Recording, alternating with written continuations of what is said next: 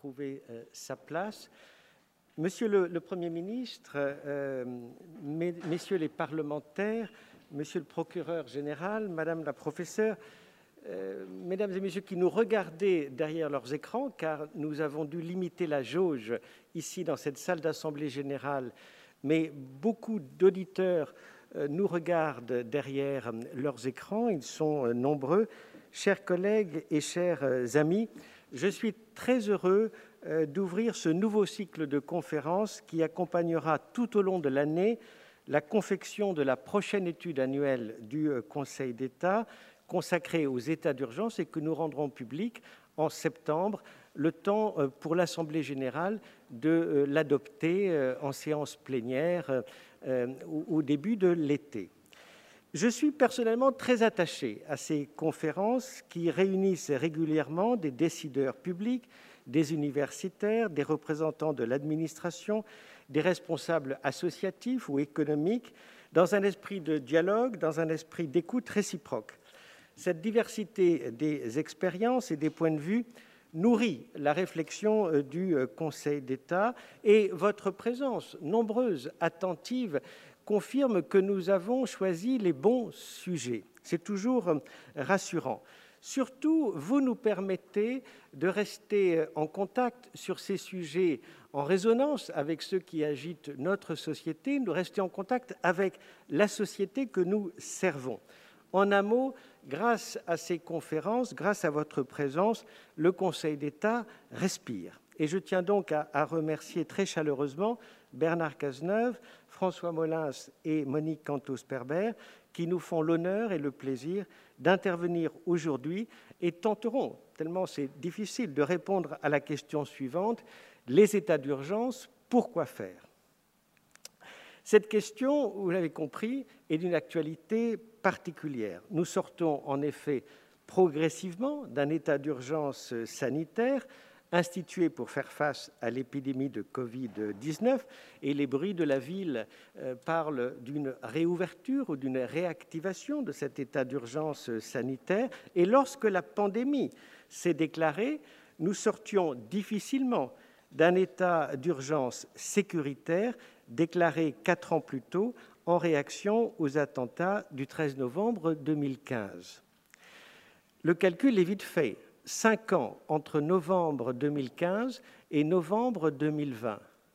Et le calcul est vite fait. Sur ces cinq ans, exactement la moitié du temps, deux ans et demi, a été vécu en France en état euh, d'urgence. La question est donc actuelle, mais elle est aussi d'une certaine manière éternelle et universelle.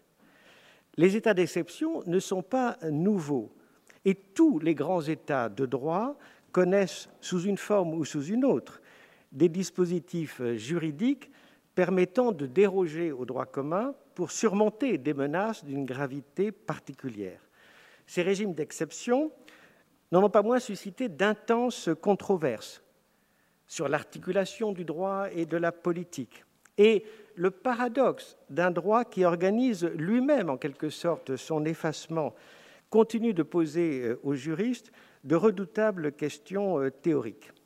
Il est vrai également que les crises terroristes puis sanitaires, quoique, et j'y reviendrai de nature très différente, ont en commun la violence avec laquelle elles se sont manifestées. Il fallait agir vite et agir fort. Mais était-il absolument nécessaire de s'écarter du cadre juridique normal en déclarant l'état d'urgence? Cette question n'est pas rhétorique. En la posant, je n'ai pas moi-même la réponse et je suis pleinement conscient des immenses difficultés avec lesquelles sont aux prises les responsables politiques et administratifs confrontés ou judiciaires confrontés à de telles situations. Mais disons-le d'emblée, l'état de droit souffre d'un recours trop fréquent au régime d'exception. Les droits et libertés s'en trouvent affaiblis, même si l'on peut toujours euh, soutenir avec Montesquieu que c'est pour la bonne cause. Les citoyens ne perdant, et je cite l'esprit des lois, leur liberté pour un temps que pour la conserver pour toujours. Surtout, que reste-t-il de la légitimité de l'État si chaque crise met à la fois en évidence son incapacité à y faire face dans un cadre normal et son impuissance à anticiper sa survenance. Pourra-t-on juger exceptionnel et donc justifiant un régime de crise les catastrophes climatiques dont la question n'est depuis longtemps plus de savoir si, mais quand elles arriveront? S'intéresser donc aux états d'exception amène ainsi à s'interroger sur la nature et le cadre juridique des régimes de crise. Pourquoi et comment y entre-t-on? Quel contrôle s'applique Comment en sort-on Mais cela mène aussi à scruter en négatif le fonctionnement des pouvoirs publics en période normale, car l'état d'exception ne fait en fait qu'exprimer leurs limites. Quatre conférences et une année de travaux ne seront pas de trop pour tenter de répondre à ces questions et aux autres qui, j'en suis sûr, émergeront à mesure que se précisera la réflexion. Mais en guise d'ouverture, je vous propose, pour ma part, de jalonner le sujet des états d'urgence, d'abord en tentant de situer les états d'urgence dans le cadre plus général des régimes d'exception, et peut-être en recherchant leur fondement historique, puis en exposant les contrôles dont ils font l'objet et qui nous rassurent sur le maintien de l'état de droit, mais aussi les problèmes que suscite leur utilisation récurrente dans la période récente. Parlons d'abord des états d'urgence au milieu des régimes d'exception. Tous les États modernes, je l'ai dit, ont peu ou prou euh, dans leurs règles fondamentales des régimes d'exception qui reposent en réalité sur des fondements communs. Et l'origine est très ancienne. La dictature euh, romaine, dont l'invention semble due au besoin d'un commandement unifié dans les temps de crise militaire, a la première permis d'expliciter les raisons pour lesquelles il est parfois nécessaire de s'écarter du cadre juridique applicable en temps normal. Cette institution, essentiellement coutumière, visait à préserver la République dans les circonstances de troubles intérieurs ou extérieurs, et on trouve là un fondement commun à tous les États d'exception, qu'on peut qualifier euh, du droit d'un État à sa propre sauvegarde, euh, un droit finalement de légitime défense pour l'État.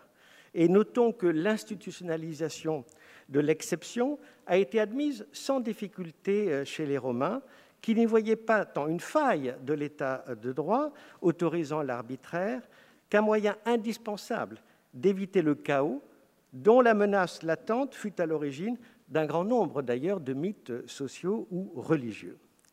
Plusieurs siècles plus tard, ces justifications seront adaptées à l'état moderne en construction. Le but premier des régimes d'exception n'est plus au premier chef la défense de l'ordre et de l'État, mais de la liberté qu'ils sont censés euh, garantir. Si la liberté peut être limitée, c'est seulement en vue de la liberté elle-même. Et permettez-moi de citer à nouveau euh, Montesquieu, l'esprit des lois.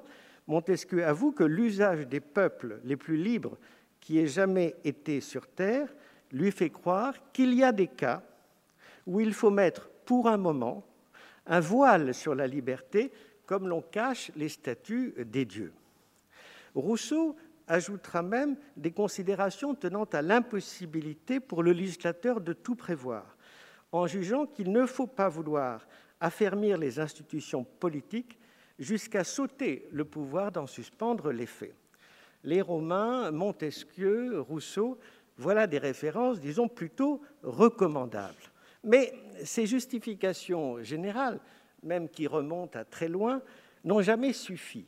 Et euh, plus que par leur finalité, qui bute finalement sur une hypothèse non juridique et difficilement euh, discutable, la nécessité, les régimes d'exception sont en effet justifiés par leurs limites, car ils sont tout à la fois permissifs et restrictifs, sans quoi leur inclusion dans un système politique fondé sur la séparation des pouvoirs n'est pas possible. Pour euh, Cicéron, par exemple, le pouvoir ne pouvait être concentré dans les mains d'un seul qu'à la triple condition d'être confronté à une crise, qu'une autre instance en ait décidé et que l'étendue de ce pouvoir soit équilibrée par la brièveté du mandat. Même idée dans la suspension de l'habeas corpus en Angleterre, votée avant et après la Révolution de 1689, qui n'a pour sa part été admise qu'en tant qu'elle était autorisée par le Parlement, soumise au contrôle rétrospectif des tribunaux et limitée à une période d'un an renouvelable. En France, les débats qui ont présidé à l'élaboration des lois sur l'état de siège au XIXe siècle se sont aussi concentrés sur son encadrement. Qui peut le déclarer À quelles conditions Comment en limiter euh, la durée, bien que l'on ne sache pas dès le début quand cessera euh, la crise Et donc, sans aller plus loin dans l'analyse historique, on observe que par-delà les contextes, un régime d'exception est compatible avec l'état de droit si et seulement si, un, il est autorisé, deux, soumis à des conditions permanentes permettant de vérifier que les circonstances l'exigent, et enfin surtout temporaire. Les différents régimes de crise inscrits dans le droit français sont conformes en fait à ce paradigme identifié par Bernard Manin dans l'ouvrage qui porte ce titre, Le paradigme de l'exception. L'article 16 de la Constitution vaut autorisation. Il prévoit explicitement les conditions dans lesquelles le président de la République peut y recourir. Des garanties sont prévues pour assurer le contrôle des citoyens du Parlement et passer un certain délai du Conseil constitutionnel. L'état de siège permet le transfert de pouvoir de police de l'autorité civile à l'autorité militaire. Là encore, la loi prévoit les conditions de son utilisation, un péril imminent résultant d'une guerre étrangère ou d'une insurrection armée est nécessaire. Le décret par lequel il est déclaré doit déterminer sa durée d'application et la Constitution de 1958 subordonne sa prorogation au-delà de 12 jours à une autorisation du Parlement. Enfin, et en revenant à la théorie des circonstances exceptionnelles construite par le juge administratif à la fin de la Première Guerre mondiale, on retrouve ce euh, triptyque. Euh, l'autorité administrative ne peut déroger aux règles normales de compétences, de forme et d'objet des actes administratifs que si des nécessités et des circonstances de temps et de lieu particulières le justifient. Le champ, les conditions et la durée de la dérogation sont ainsi strictement délimités et sanctionnés par le contrôle de proportionnalité du juge administratif. Et donc c'est dans ce régime général des états d'exception que s'inscrivent les états d'urgence, régime d'exception législatif qui, depuis leur institution, ont été utilisés pour faire face en réalité à des crises très différentes. Jusqu'à la loi du 23 mars 2020, l'état d'urgence désignait exclusivement le régime issu de la loi du 3 avril 1955. Et conforme en cela à la tradition française du légicentrisme, il s'agit d'un dispositif permanent prévu par la loi.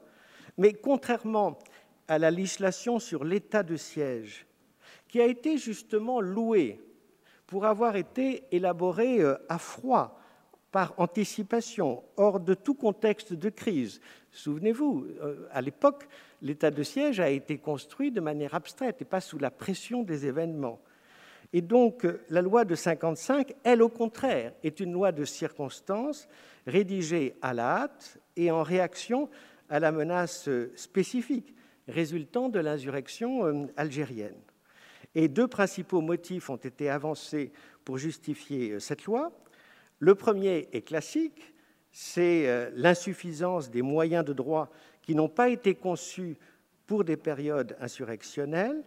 Le second tient à la réticence des responsables politiques alors au pouvoir à recourir à l'état de siège, d'abord car cela aurait empêché les autorités civiles de poursuivre une politique de développement qu'on estimait encore à même de maintenir en Algérie française, ensuite car le gouvernement misait sur un étouffement rapide du FLN, enfin car on ne souhaitait ni légitimer les militants de ce dernier en leur conférant un statut de militaire, ni donner l'impression que l'Algérie était une puissance étrangère. Et donc, c'est ce même souci de ne pas distinguer l'Algérie du reste du territoire français qui a poussé le gouvernement d'Edgar Faure à instituer ce régime général, permanent et applicable à tout le territoire français. En vigueur pendant trois mois, du 28 août au 30 avril 1955, L'état d'urgence est ensuite détaché de ses racines intimes et a été déclaré dans quatre contextes différents. celui de la guerre d'Algérie, après les mouvements du 13 mai 58 et à la suite du putsch des généraux. Et ironie de l'histoire, l'état d'urgence a été finalement utilisé pour réprimer les adversaires de ceux que l'on visait dans la loi de, 1955, celui des troubles survenus en Nouvelle-Calédonie et dans les îles françaises du Pacifique entre 85 et 87, celui des émeutes de 2005 et enfin, on s'en souvient, à partir de 2015, dans le contexte des attentats terroristes. Le texte de 1955 s'est maintenu donc dans notre droit, mais il a évolué. Les conditions de son déclenchement n'ont jamais varié. Il faut soit un péril imminent résultant d'attentes graves à l'ordre public, soit des événements présentant par leur nature et leur gravité le caractère de calamité publique. Et entre 1955 et 2015, les principales modifications ont résulté de l'ordonnance du 17 avril 1960 qui a transféré du législateur vers le président de la République le pouvoir de déclarer l'état d'urgence, tout en prévoyant qu'au-delà de 12 jours, sa prorogation ne peut être autorisée que par la loi, qui doit alors fixer euh, sa durée définitive. Après 2015, ce sont surtout les pouvoirs dévolus au ministre de l'Intérieur et au préfet qui ont été modifiés, Certains obsolètes ont été supprimés, comme ceux permettant par exemple de euh, contrôler euh, les médias. D'autres ont été ajoutés, comme la possibilité de dissoudre certains groupements, de procéder plus facilement à des contrôles d'identité. D'autres, enfin, ont été précisés, comme les assignations à résidence, on y reviendra, ou les perquisitions administratives, dont les régimes ont été refondus euh, en profondeur, afin notamment de se conformer à la jurisprudence du Conseil constitutionnel. Monsieur le Premier ministre, vous étiez ministre de l'Intérieur, puis Premier ministre à cette époque. Je présidais la section de l'Intérieur et je me souviens très bien des débats que nous avons eus sur cette mise en conformité de ces euh, mesures euh, de contrôle et de, et de surveillance pour, euh, encore une fois, franchir le test de constitutionnalité. Et donc, au fur et à mesure, en quelque sorte, l'état d'urgence issu de cette loi de circonstance s'est peu à peu imposé comme un régime d'exception central de nos institutions, autonome et disponible pour parer à des menaces de nature très diverses. L'état d'urgence sanitaire institué pour faire face à l'épidémie de coronavirus est lui aussi issu d'une loi de circonstance préparée dans l'urgence. Mais c'est précisément la raison pour laquelle le Sénat a refusé d'en faire un régime permanent. La loi qui permet de déclarer l'état d'urgence devient caduque, vous vous en souvenez, le 1er avril 2021, à charge pour le Parlement de la pérenniser après l'avoir évaluée. On peut d'ailleurs saluer cette décision, d'autant plus pertinente que la nécessité d'instaurer un nouveau régime d'exception n'était pas évidente. L'exposé des motifs et l'étude d'impact de la loi reste à cet égard assez euh, sibyllin. La doctrine a été très divisée euh, sur la question, et la question qui euh, est posée et reste posée, n'aurait-on pas pu agir sur le fondement des dispositions existantes du Code de la santé publique? Le cas échéant, fonder l'intervention de l'exécutif sur la théorie des circonstances exceptionnelles, qui sont d'ailleurs visées pour justifier le confinement imposé par le décret euh, du 16 mars 2020. Et pour résumer les justifications du recours à l'état d'urgence euh, en 2020 euh, pour, pour la crise sanitaire, je me souviens des discussions que nous avons eues ici en Assemblée générale et qui sont retracées dans l'avis public que nous avons rendu. Il y a des raisons juridiques. La montée en puissance du contrôle de constitutionnalité par la QPC impose au législateur d'être plus précis et de prévoir lui-même, notamment les garanties procédurales qui vont accompagner la restriction des libertés. On voit bien que la montée en puissance de la QPC impose voilà, d'inscrire dans le marbre de la loi des garanties qui auraient pu être finalement imposées par le juge, mais là avec plus de solennité et de sécurité juridique.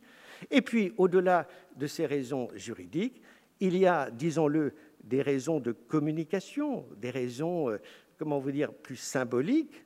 Hein. On recourt à l'état d'urgence Parce que invoquer l'état d'urgence, c'est montrer qu'on agit, c'est sonner la mobilisation. Il y a derrière l'état d'urgence, voilà, euh, un appel, un, signal euh, qui compte presque autant que le contenu de ce que l'on va imposer. Sur le fond, l'état d'urgence sanitaire s'inspire clairement de la loi de 1955, aussi bien dans ses modalités de déclenchement et de déroulement. Il faut un décret en Conseil des ministres constatant une catastrophe sanitaire mettant en péril par sa nature et sa gravité la santé de la population. Les prorogations au-delà d'un mois doivent être autorisées par la loi et de telles lois doivent fixer la durée de ces prorogations.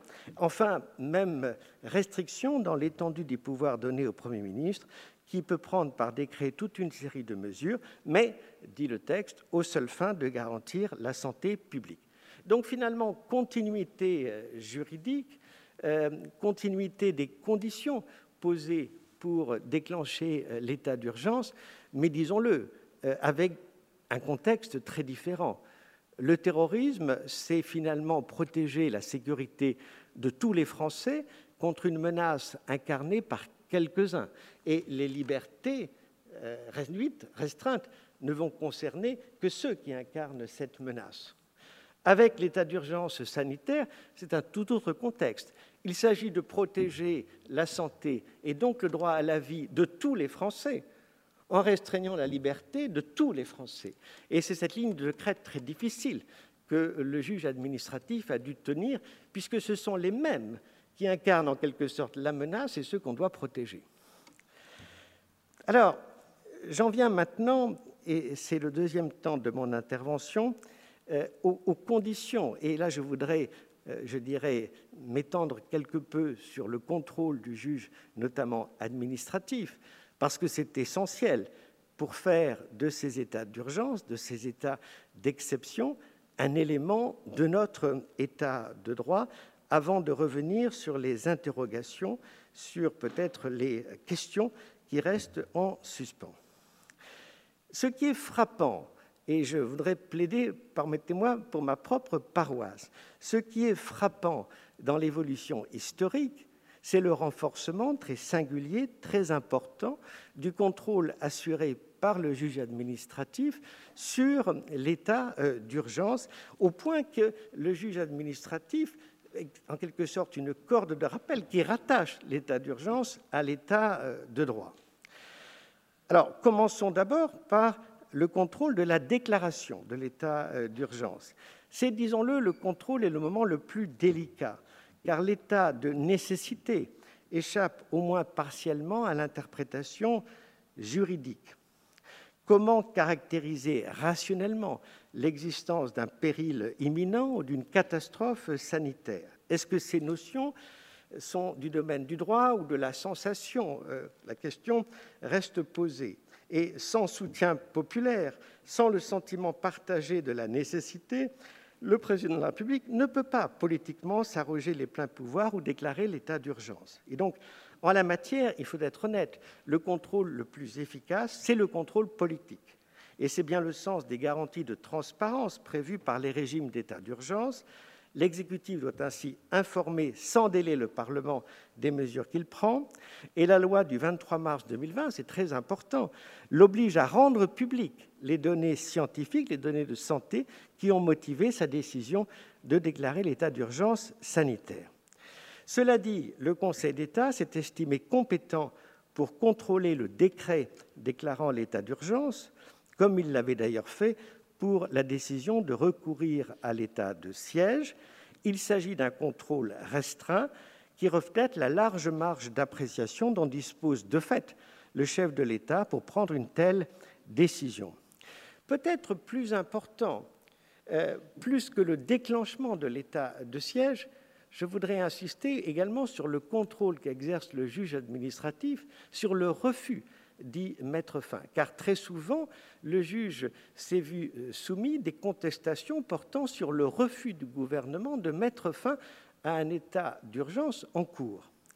Et je pense, euh, après les émeutes de 2005, à l'ordonnance du juge des référés du Conseil d'État, qui, tout en rejetant la requête, a envoyé un message très clair au gouvernement en relevant dans l'ordonnance, qui datait du 9 décembre 2005, que, comme le soulignent les requérants, les circonstances qui ont justifié la déclaration d'urgence ont sensiblement évolué.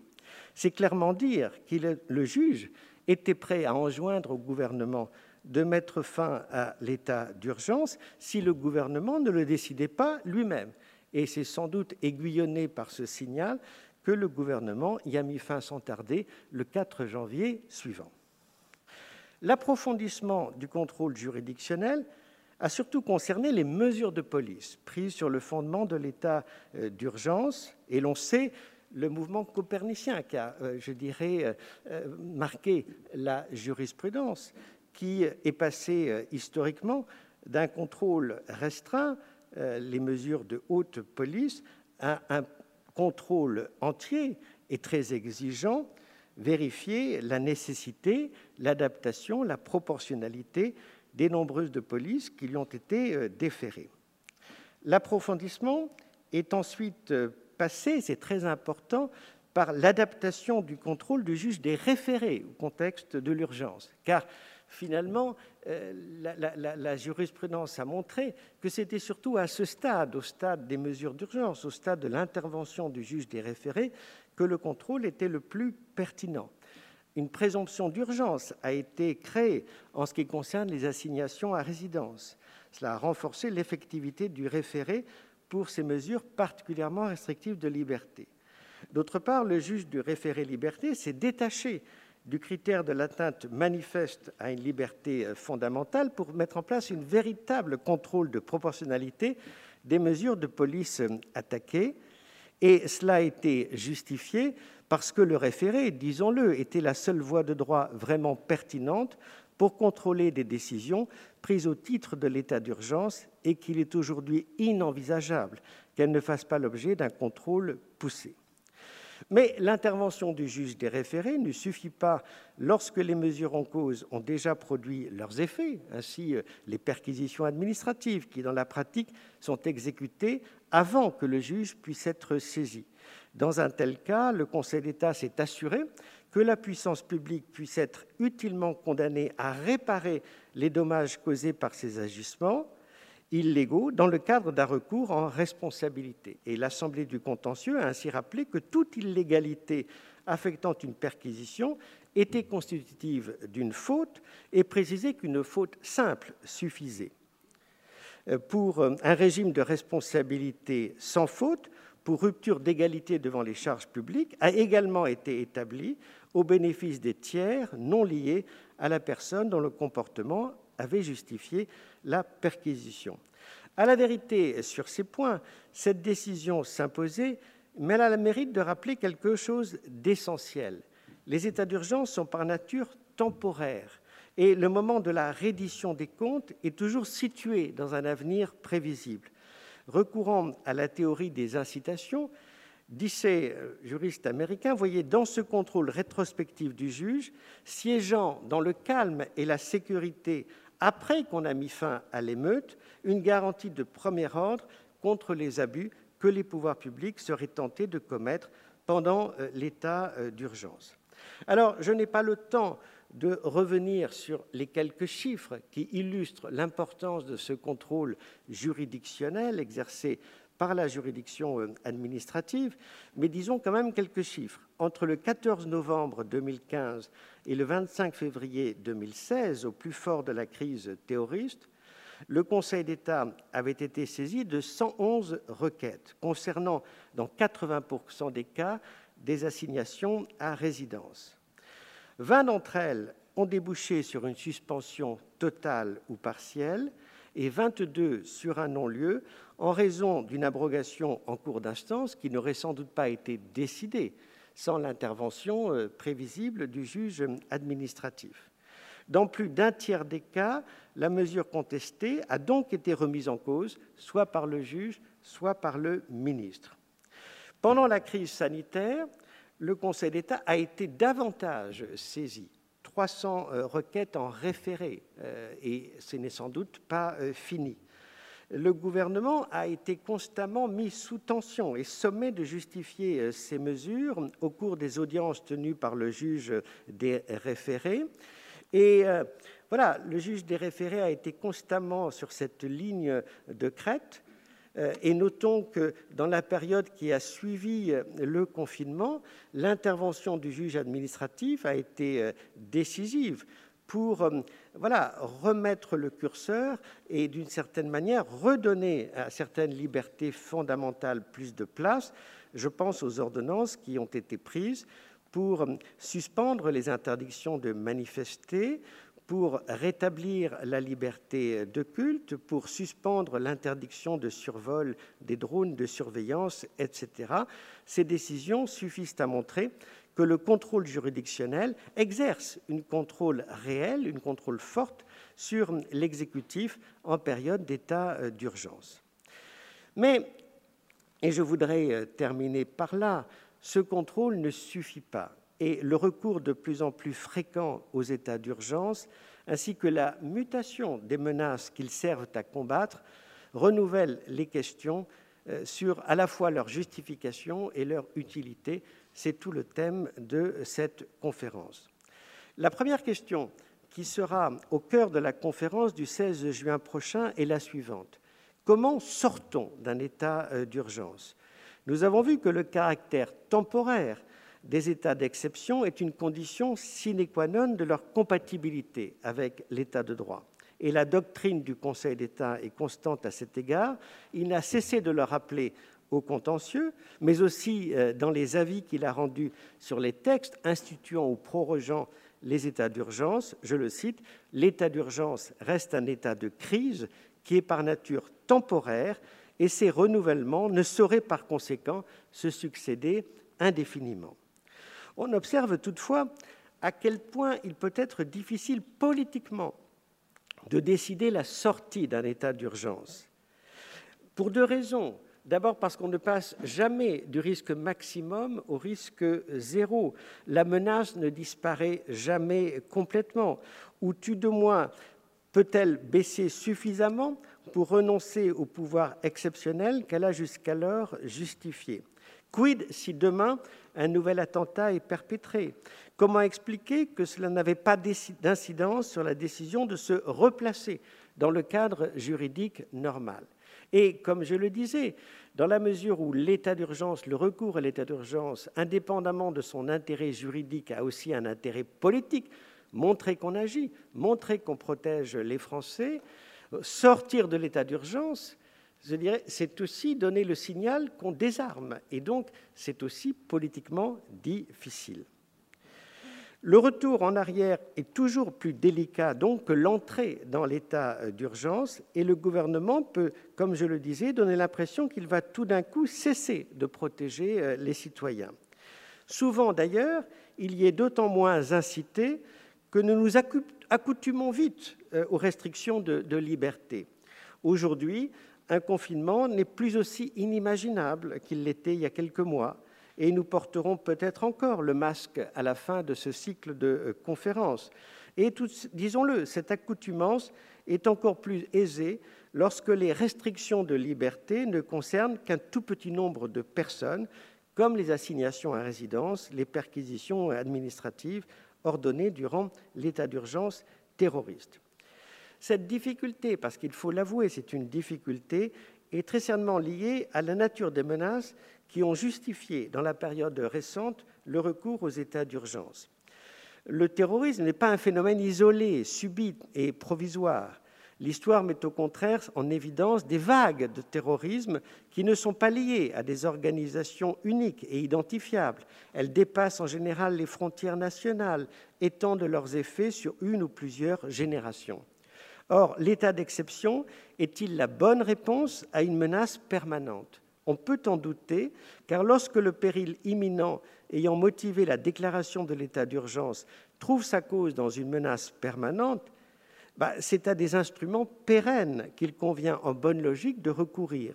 Et dans son avis du 2 février 2016 sur la première loi de prorogation de l'état d'urgence, le Conseil d'État appelait ainsi le gouvernement à répondre à la menace terroriste en recourant à l'ensemble des politiques publiques dans les domaines du renseignement, de la sécurité publique, de la défense, de l'éducation, de l'intégration et de la coopération internationale. La même idée pourrait prévaloir s'agissant de l'épidémie de Covid-19 que peu pensent prête à s'éteindre dans un avenir proche et qui réclame une lutte à tous les niveaux, y compris euh, international. Que dire enfin de la crise climatique à venir, outre que cela fait plus de 30 ans que les États sont informés du risque et ont eu les moyens d'y parer. On comprend ainsi pourquoi, même lorsqu'il est décidé de sortir d'un état d'urgence, les pouvoirs publics ressentent le plus souvent le besoin de pérenniser dans le droit commun certaines de leurs dispositions, certains de leurs outils. Je pense à la loi SILT du 30 décembre 2017, qui a par exemple transféré dans le droit commun les prérogatives exceptionnelles que l'état d'urgence conférait au gouvernement pour définir, par exemple, des périmètres de protection, ordonner la fermeture temporaire de lieux de culte ou prescrire certaines mesures individuelles de surveillance. Et je pense bien sûr au régime transitoire de sortie de l'état d'urgence sanitaire actuellement en vigueur. Ceci m'amène à la dernière question. Comment fait-on pour ne pas entrer en état euh, d'urgence? Loin de moi euh, de prétendre que le personnel politique au pouvoir, lorsque surviennent des crises, sont responsables s'ils n'ont pas su les prévenir. Mais un État qui protège est un État qui doit se donner les moyens d'anticiper et d'agir de manière conséquente, même lorsque les menaces ne sont pas immédiates. Or, prenons l'exemple de la crise sanitaire. Qu'a-t-on appris des crises précédentes? La crise du Covid-19 n'est pas la première crise sanitaire que traverse la France. La crise du SRAS a même été oubliée. On a l'impression que la mémoire s'est perdue, qu'aucune leçon n'a été tirée des crises précédentes. En 2018, un rapport parlementaire alertait sur les risques de pénurie de médicaments en Europe, notamment liés à la délocalisation de nos industries pharmaceutiques. Mais quelles leçons a-t-on tirées de ces constats, de ces signaux d'alarme? Sans une vision à long terme de la gestion des risques qui nous menacent, le recours aux états d'exception a toutes les chances de s'imposer de plus en plus fréquemment, mais je crains alors que l'État ne puisse pas longtemps faire illusion sur sa capacité à protéger les citoyens, car son impuissance en temps normal deviendra trop criante. Nous le voyons, mesdames et messieurs, le problème n'est pas finalement l'existence dans l'absolu d'état d'exception, car l'histoire montre, et on peut difficilement le nier, que certaines situations sont si graves qu'elles rendent nécessaire de s'écarter du cadre normal des pouvoirs publics. Il s'agit davantage de s'interroger sur les conditions de leur utilisation, sur les raisons pour lesquelles ils sont de plus en plus souvent décrétés et sur leur pertinence au regard des menaces auxquelles nous devons faire face. Les questions sont nombreuses, elles sont complexes, et cette année de réflexion et d'échange permettront, je l'espère, d'y répondre. À titre personnel, je suivrai avec attention ces travaux et je me réjouis donc d'entendre pour cette première conférence les trois intervenants prestigieux qui nous font le plaisir d'être parmi nous en cette fin d'après-midi. Je salue enfin très chaleureusement la section du rapport et des études, en particulier sa présidente Martine de Boisdèvre, son rapporteur général François Séners, sa nouvelle rapporteure générale adjointe Marie Grosset, ainsi que l'ensemble des agents mobilisés pour l'organisation de ce cycle de conférences. Et finalement, l'allégorie musicale est celle qui peut sortir nos esprits de ces préoccupations sombres des états euh, d'urgence. Je le dis, ils sont à la fois les chefs d'orchestre et les instrumentistes de l'étude annuelle et qu'ils en soient très vivement remerciés.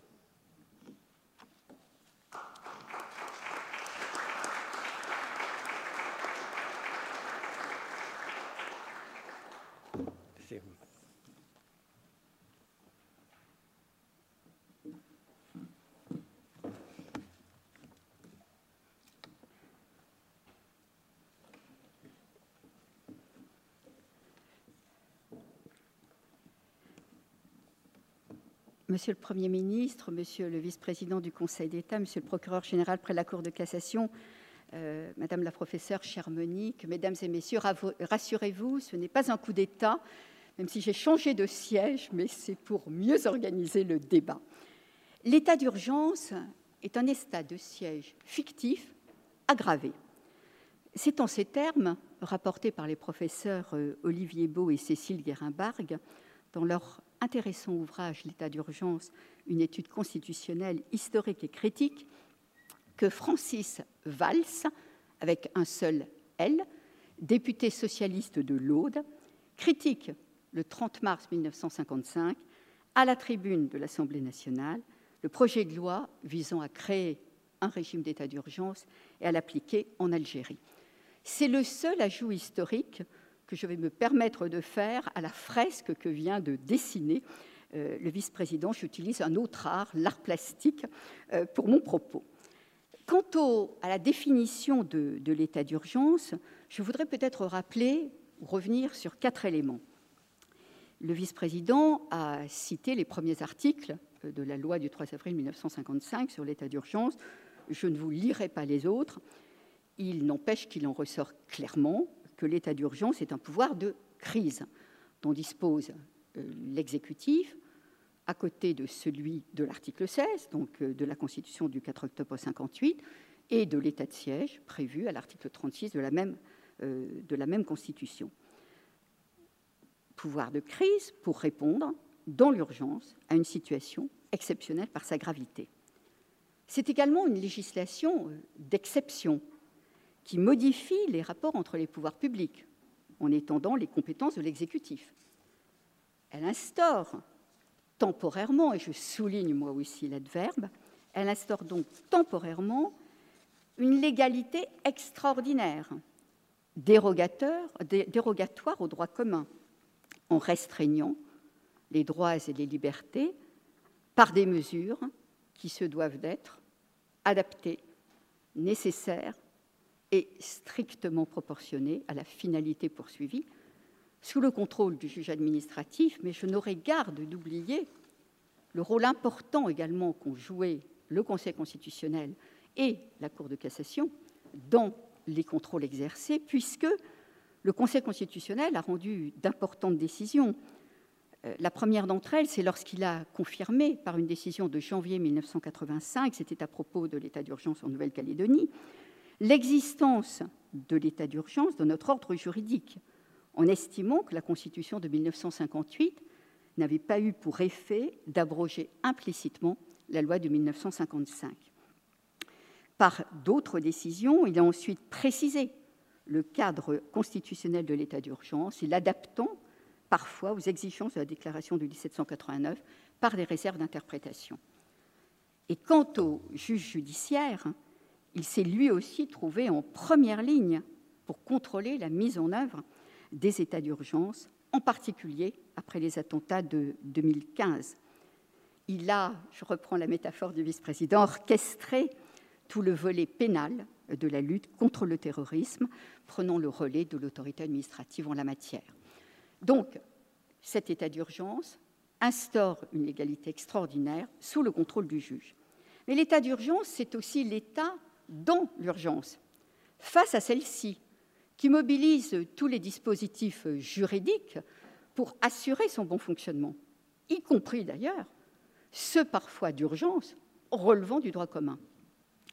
Et l'état d'urgence, c'est encore, et là ça nous l'avons constaté, et j'y reviens un instant, dans le cadre de l'état d'urgence sanitaire, la multiplication des procédures d'urgence devant euh, le juge administratif, au point que le président Bernard Stirn a pu dire que, à sa manière et dans le registre qui est le sien, je le cite, le référé a été une arme de combat contre le virus.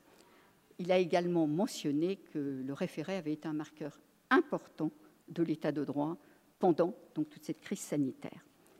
Le thème de l'étude annuelle pour 2021 est pourtant les états d'urgence et pas l'état d'urgence.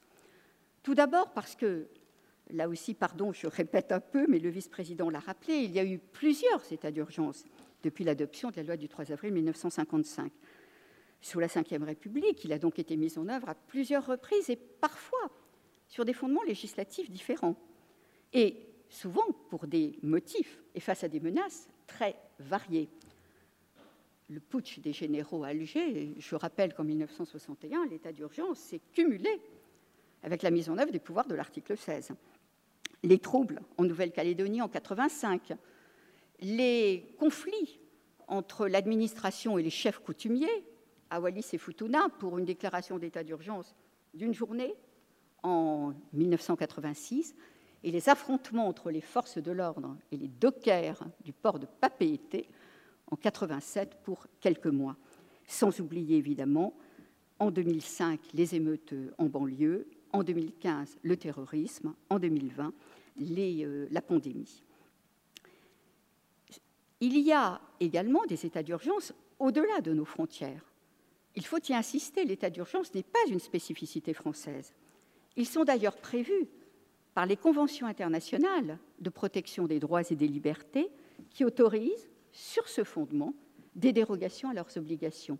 Et je pense en particulier à l'article 15 de la Convention européenne des droits de l'homme. Le pluriel nous a donc paru s'imposer, d'autant qu'il rejoint l'esprit de nos études. Celles-ci n'entendent pas se borner à de pures analyses théoriques, mais se veulent concrètes, opérationnel et utile pour les décideurs, sans aucun doute, mais aussi pour tous nos concitoyens. Nous sommes peut-être ambitieux, mais c'est vraiment notre objectif. Et nous voudrions essayer d'appréhender la réalité des états d'urgence dans toutes ces dimensions. La dimension juridique, bien sûr, la dimension institutionnelle, la dimension socio-administrative, et pourquoi pas la dimension culturelle, voire même, des membres de la section du rapport et des études ont parlé, la dimension psychologique. Alors pour rapprocher cette réalité, nous serons aidés par les auditions que nous allons réaliser. Nous serons également aidés par les réflexions de nos groupes de travail. Et surtout, nous sommes aidés par ce cycle de conférences qui commence, car je voudrais rappeler que l'objet premier de ce cycle de conférences est d'alimenter nos travaux. Il était donc normal de commencer par le commencement et de se demander lors de la première conférence les états d'urgence, pourquoi faire? Pourquoi recourir à l'état d'urgence? Dans quelles circonstances Sont-elles toujours vraiment exceptionnelles? Pour quels motifs? Avec quels objectifs? Est-il légitime d'y recourir? Telles sont les questions je le répète, posées ce soir, majeures, vous le voyez. Pour les examiner, nous avons la chance de bénéficier des regards croisés de trois éminentes personnalités qui toutes ont eu à connaître des états d'urgence, dans des positions et des responsabilités différentes, avec des points de vue variés sans doute, et qui en ont tiré une réflexion, j'en suis sûre, passionnante. Il s'agit donc de Monique Cantos-Perber, spécialiste de philosophie morale et politique, directrice de recherche au CNRS, ancienne directrice de l'École normale supérieure et de l'initiative d'excellence Paris Sciences et Lettres, de Bernard Cazeneuve, avocat, ancien Premier ministre, ministre de l'Intérieur lors des attentats de 2015, et de François Molins, procureur général près la Cour de cassation, ancien procureur près du tribunal de grande instance de Paris de 2011 à 2018, et dans ses fonctions directement confronté à la menace terroriste. Je vous remercie très vivement, mesdames et messieurs, de votre présence et d'avoir accepté de venir enrichir nos travaux par vos interventions. Je vais donner la parole successivement à Bernard Cazeneuve, à François Molins et enfin à Monique Cantos-Perber avant d'ouvrir la discussion. Monsieur le Premier ministre, vous avez la parole.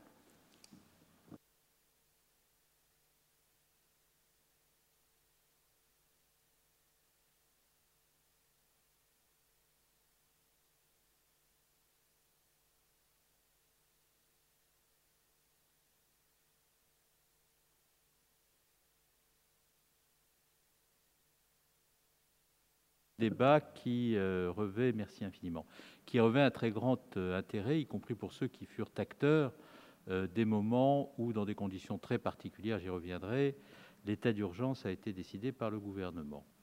J'avais prévu une intervention à mi-chemin entre le droit et la politique. Le droit, parce que quiconque exerce une responsabilité politique en démocratie, dans des circonstances particulièrement difficiles qui conduisent à la mobilisation de moyens de police administrative exceptionnels, ne peut en aucun cas le faire sans avoir la préoccupation du droit. Euh, et la politique, parce que lorsque l'on décide de mettre en œuvre ces mesures, c'est que l'on porte sur les circonstances particulières face auxquelles on se trouve un regard qui justifie qu'on mobilise ces moyens dont vous avez insisté l'un et l'autre sur le caractère euh, singulier et dérogatoire.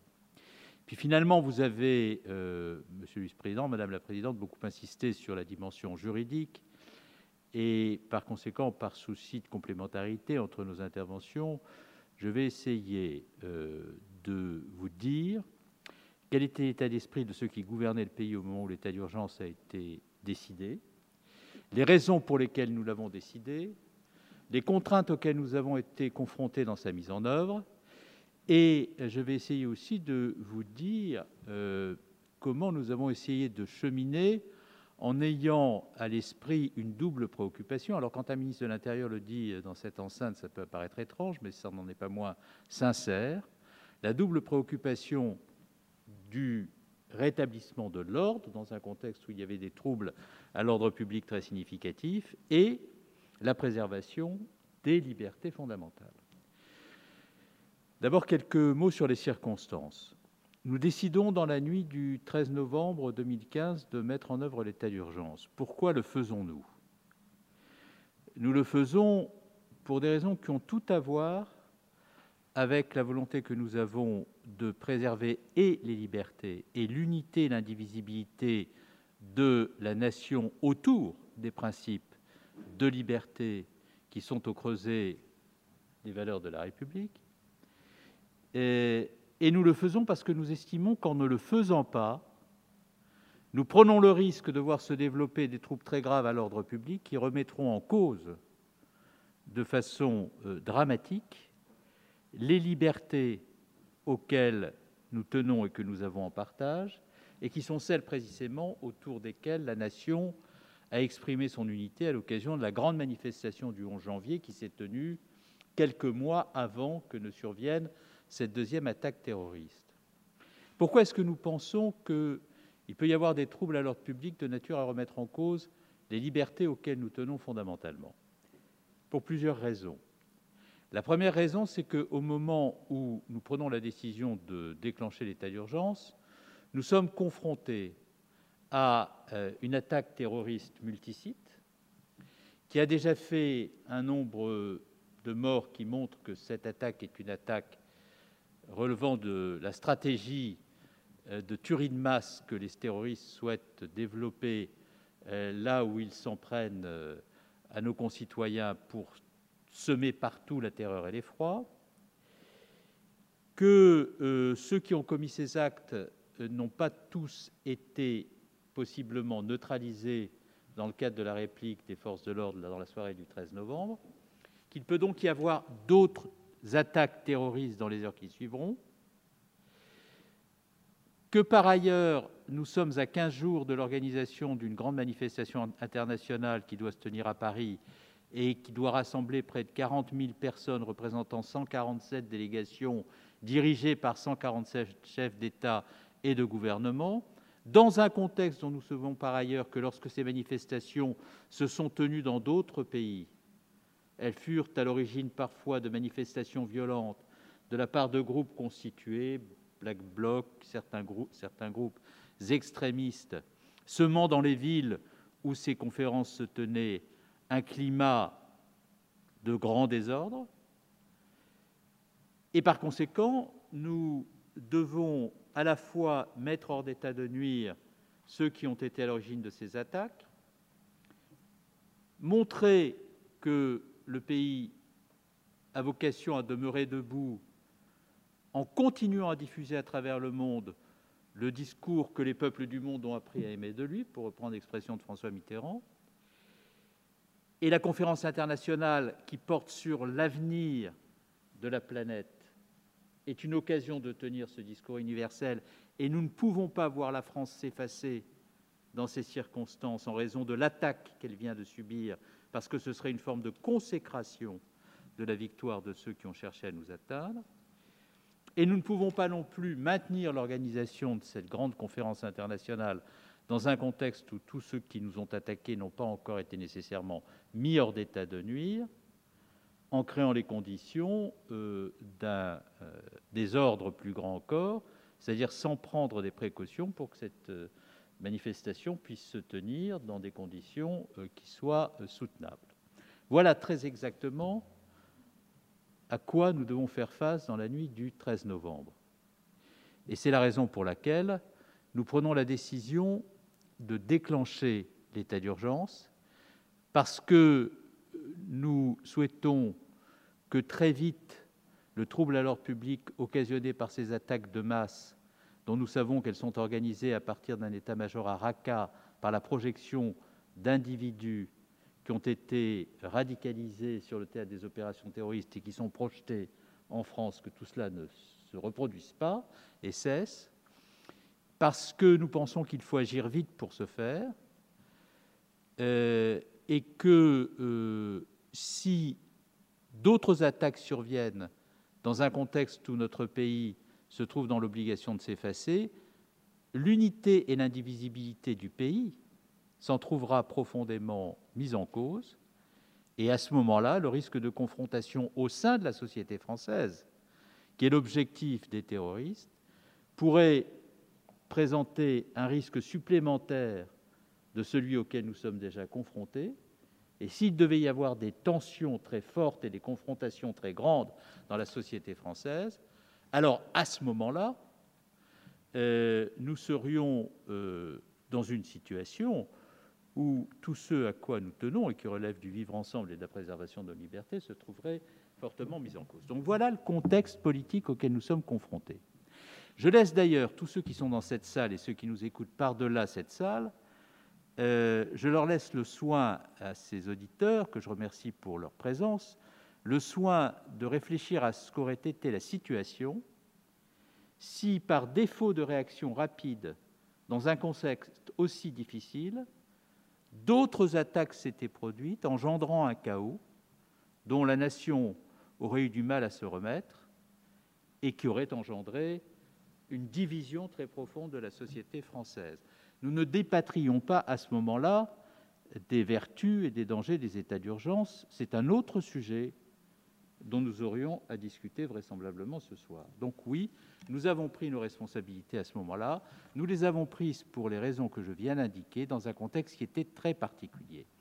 Et nous avons pris nos responsabilités non pas avec la volonté perverse qui habiterait nécessairement tous les ministres de l'Intérieur, tous ceux qui exercent la responsabilité de l'État et qui sont systématiquement tentés parce que le pouvoir conduit mécaniquement à cette pente de remettre en cause toutes les libertés. Non, nous l'avons fait parce que nous avions le souci des libertés, que nous étions dans la passion de la République et de ses valeurs et que les circonstances qui se présentaient à nous nous obligeaient à prendre des décisions et nos responsabilités pour pouvoir préserver toutes les libertés.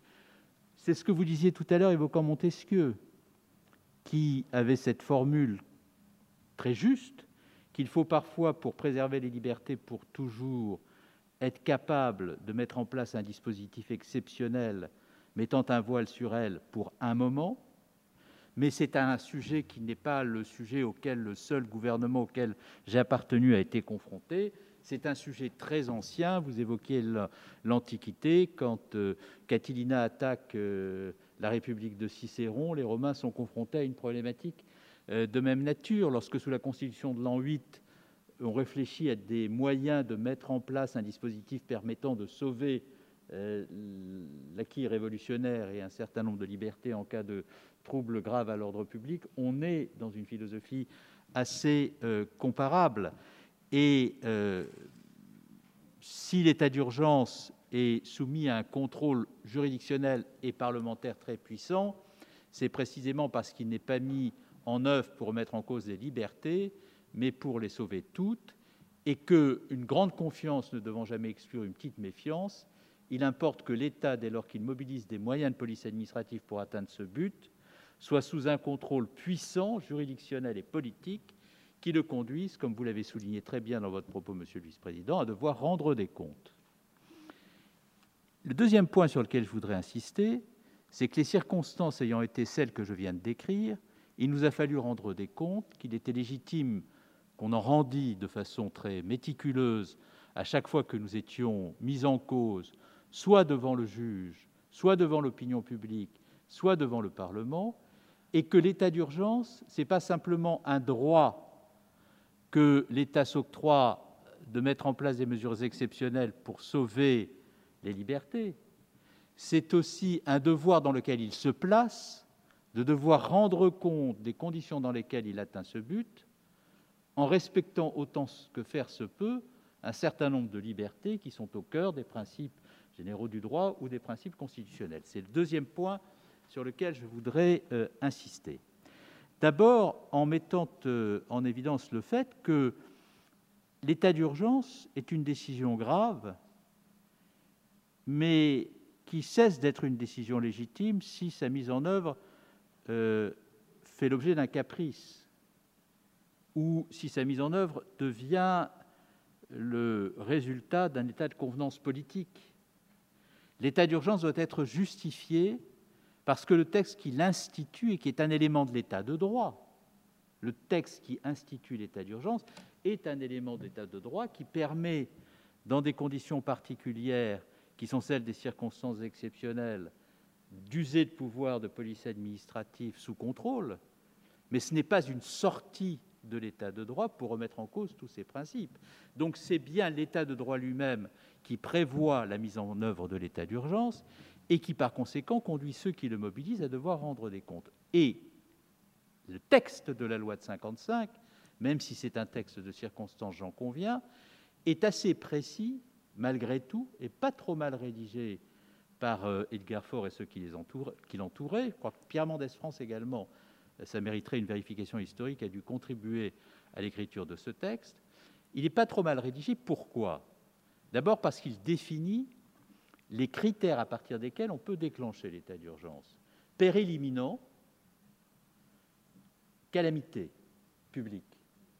Donc, le ministre ou le Premier ministre ou le Président de la République qui ne vient pas devant le Parlement mais qui rencontre devant l'opinion et qui doit déterminer si les critères ont été réunis ou pas qui lui permettent de déclencher l'état d'urgence, doit être suffisamment convaincant concernant le fait que l'une de ces deux conditions, ou les deux à la fois, sont réunies pour enclencher le dispositif, de telle sorte à ce qu'il demeure légitime à le faire devant l'opinion lorsqu'il prend la décision d'avoir recours aux dispositions de la loi de 55.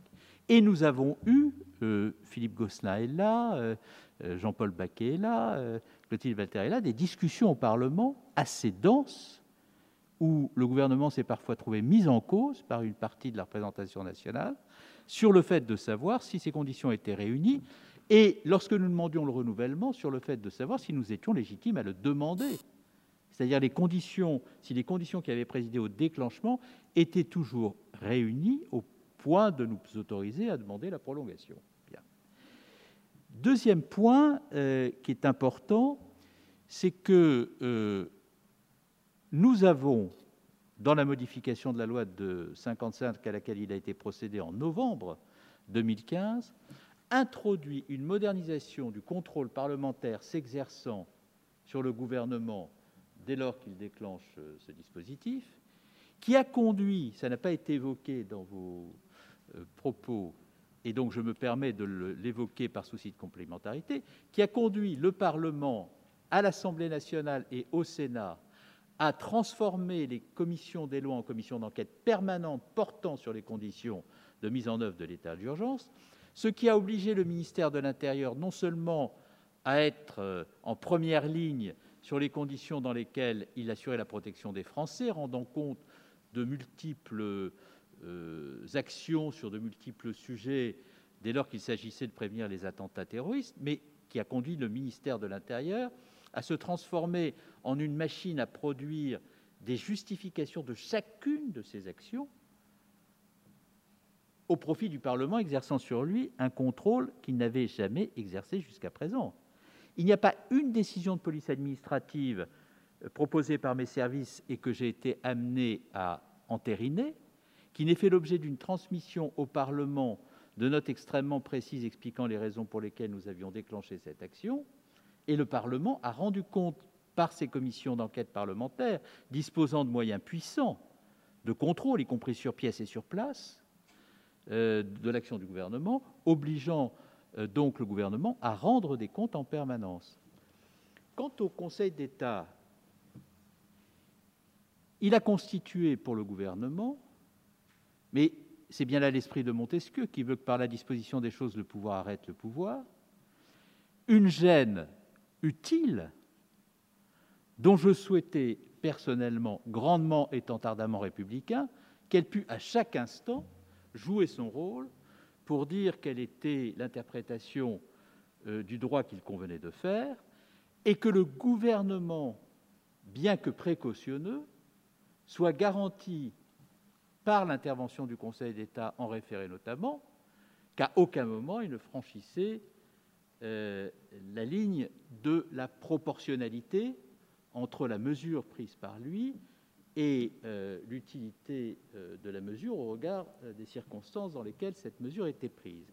Et je dois dire que beaucoup de décisions ont été annulées, même si la part des décisions annulées dans la masse des décisions que nous avons prises euh, nous met en situation euh, confortable au regard de l'histoire, mais fort heureusement d'ailleurs pour le fonctionnement de l'État. Mais des décisions ont été annulées, elles ne sont pas en nombre négligeable, et le Conseil d'État a joué un rôle que je veux saluer ici, non pas pour lui être agréable, non pas parce qu'il m'a toujours été agréable, à moi de le constater dans mon rôle de ministre de l'Intérieur, mais parce qu'il était, quand on est ardemment attaché à l'État de droit et passionnément républicain, éminemment utile dans le contexte où nous nous trouvions. Lorsque vous décidez de remettre en cause des euh, euh, assignations à résidence, au motif que ce sujet qui passionnait les observateurs, la presse notamment, du contenu des notes blanches n'était pas au regard de vos exigences suffisant pour que bon et c'est d'ailleurs la raison pour laquelle dans la loi renseignement de 2015 nous avons donné au Conseil d'État une possibilité d'avoir accès à des informations classifiées, de telle sorte à ce que la question des notes blanches ne se pose plus dans les termes dans lesquels cette question se posait jusqu'à présent. Ce qui montre bien que votre contrôle non seulement était utile pour permettre au gouvernement de ne pas sortir de l'équilibre qui est celui de la proportionnalité, mais il était utile pour permettre au droit positif de progresser dans une direction hautement souhaitable pour la préservation et la protection des libertés publiques, confère cette disposition de la loi de 2015 relative au renseignement.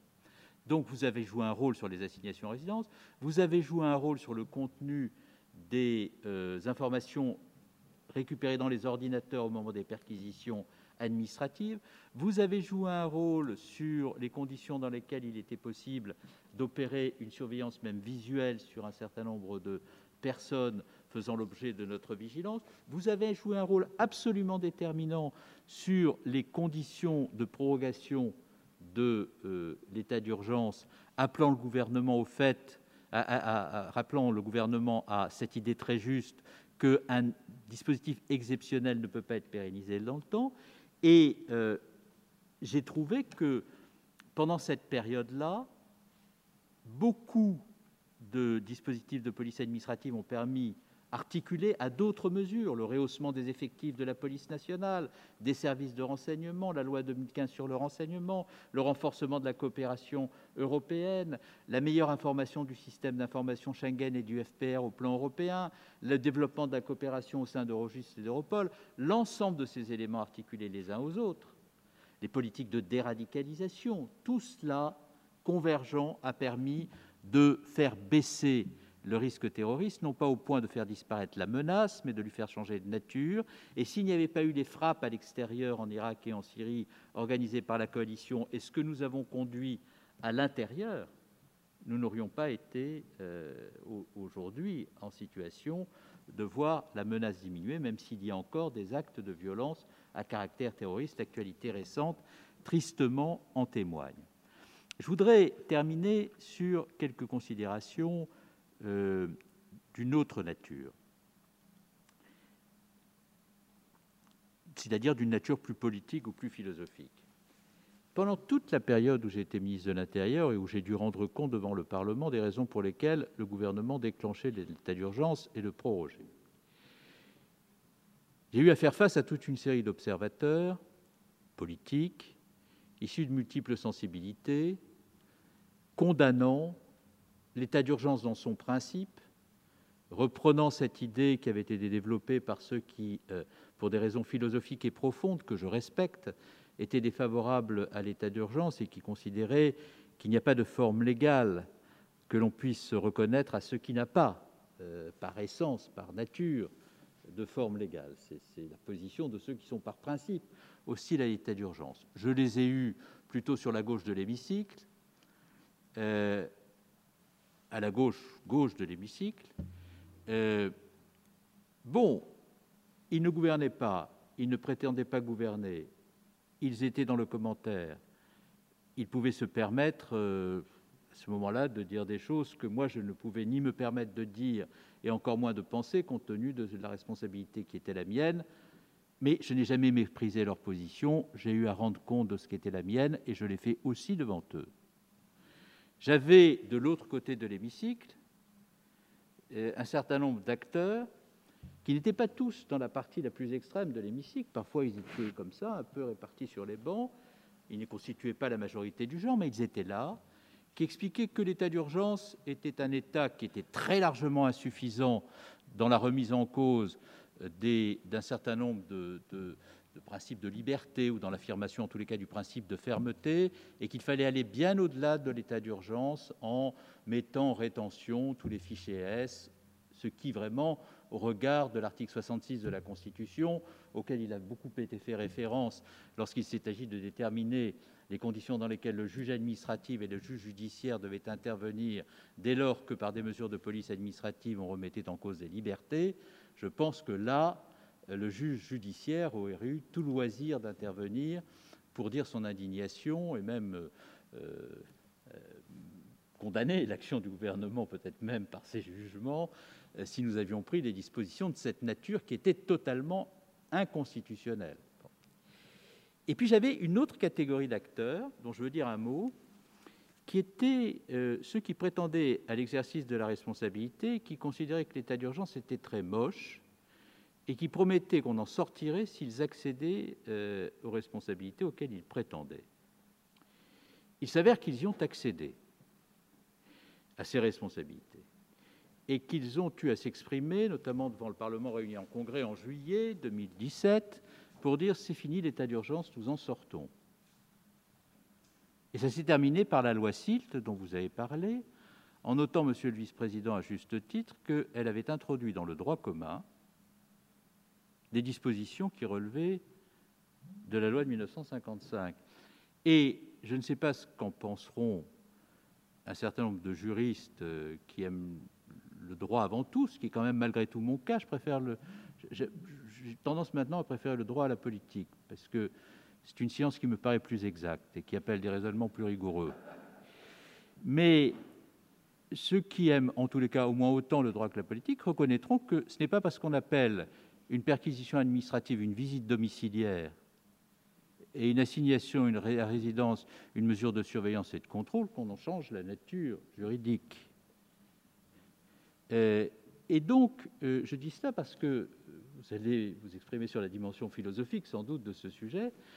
Euh, ce sujet appelle qu'on se place du point de vue politique, du point de vue juridique ou du point de vue philosophique et intellectuel, malgré tout la plus grande rigueur, parce que ce sont des sujets dont vous avez indiqué euh, qu'ils étaient euh, sérieux et qui renvoyaient à des sujets sensibles. Et puis, dernier point, euh, il y a une autre loi sur l'état d'urgence depuis que nous sommes sortis en inscrivant finalement dans le droit commun des dispositions qui relevaient de la loi 55, depuis quelques, quelques mois, qui est la loi d'urgence sanitaire. Alors, ça m'a beaucoup intéressé, pas tellement sur le plan politique, parce que les gouvernements qui essaient de faire des lois de communication, il y en a eu de nombreux, Sans doute m'est-il arrivé d'appartenir à certains de ces gouvernements moi-même, et donc euh, il faut être extraordinairement mesuré dans le jugement que l'on porte sur l'utilisation du droit à des fins de communication politique. Si l'on se plaçait dans le temps long de l'histoire, cher Fernand Braudel, on se rendrait compte que euh, l'utilisation du droit à des fins de communication politique est sans doute la chose la mieux partagée entre ceux qui exercent une responsabilité politique par-delà les sensibilités. En revanche, ce qui est intéressant, c'est de se poser la question de savoir, dès lors qu'on le fait, si la décision qu'on prend de mettre en place un dispositif juridique particulier apporte en droit quelque chose de plus que ce qui existait dans l'état du droit antérieur. Je vais conclure. Et là, la question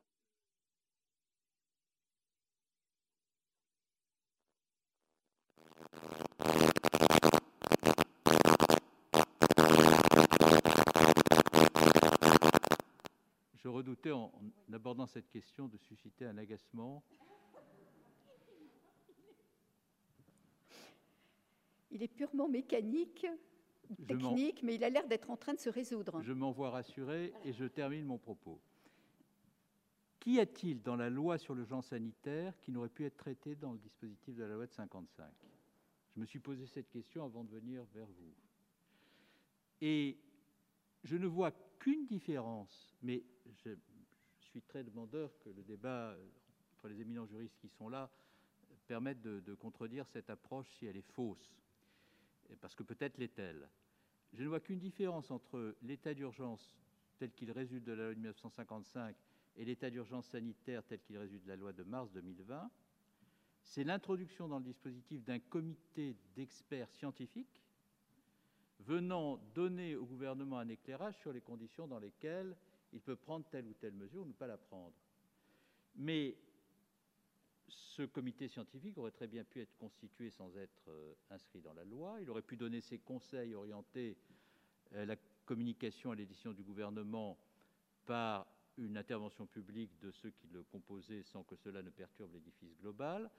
Et je cherche, hormis cet élément-là, qui n'avait pas besoin d'une transcription législative, à mon avis, je cherche ce qui, dans la loi de 1955, euh, était insuffisant pour faire face à la crise sanitaire, dans l'esprit dans lequel le gouvernement a voulu y faire face. Je dis cela d'autant plus facilement que moi, je n'ai pas de critique à émettre à l'égard du gouvernement concernant la manière dont il a géré cette crise à travers le dispositif législatif qu'il a mis en place. J'ai eu à affronter trop de difficultés que je viens d'essayer de vous décrire pour me permettre de faire à l'égard de gouvernements qui sont confrontés à des situations inédites que personne n'avait vraiment anticipées, des critiques sur la manière dont euh, les choses sont faites. Vous avez remarqué d'ailleurs que je ne me suis pas du tout exprimé sur ce sujet parce que je considérais que la seule chose qu'il convenait de faire et qui fut digne était de laisser le gouvernement agir et de n'intervenir que pour lui apporter un soutien tellement la situation était difficile. Mais en droit, sans doute la question mérite-t-elle d'être posée de savoir s'il est utile de rajouter des dispositions législatives à l'ordre juridique existant, dès lors que l'ordre juridique existant fournit déjà l'ensemble des outils dont on a besoin pour faire face à des situations compliquées. Voilà ce que je me suis euh, permis de vous délivrer comme message, en sachant que le caractère très complet du propos du vice-président et votre propos, Madame la Présidente, m'a un peu perturbé dans ce que j'avais l'intention de vous dire, et donc j'ai changé mon fusil d'épaule pour vous raconter des choses qui correspondent davantage à ce que j'ai vécu qu'à ce que j'ai pensé ce sujet.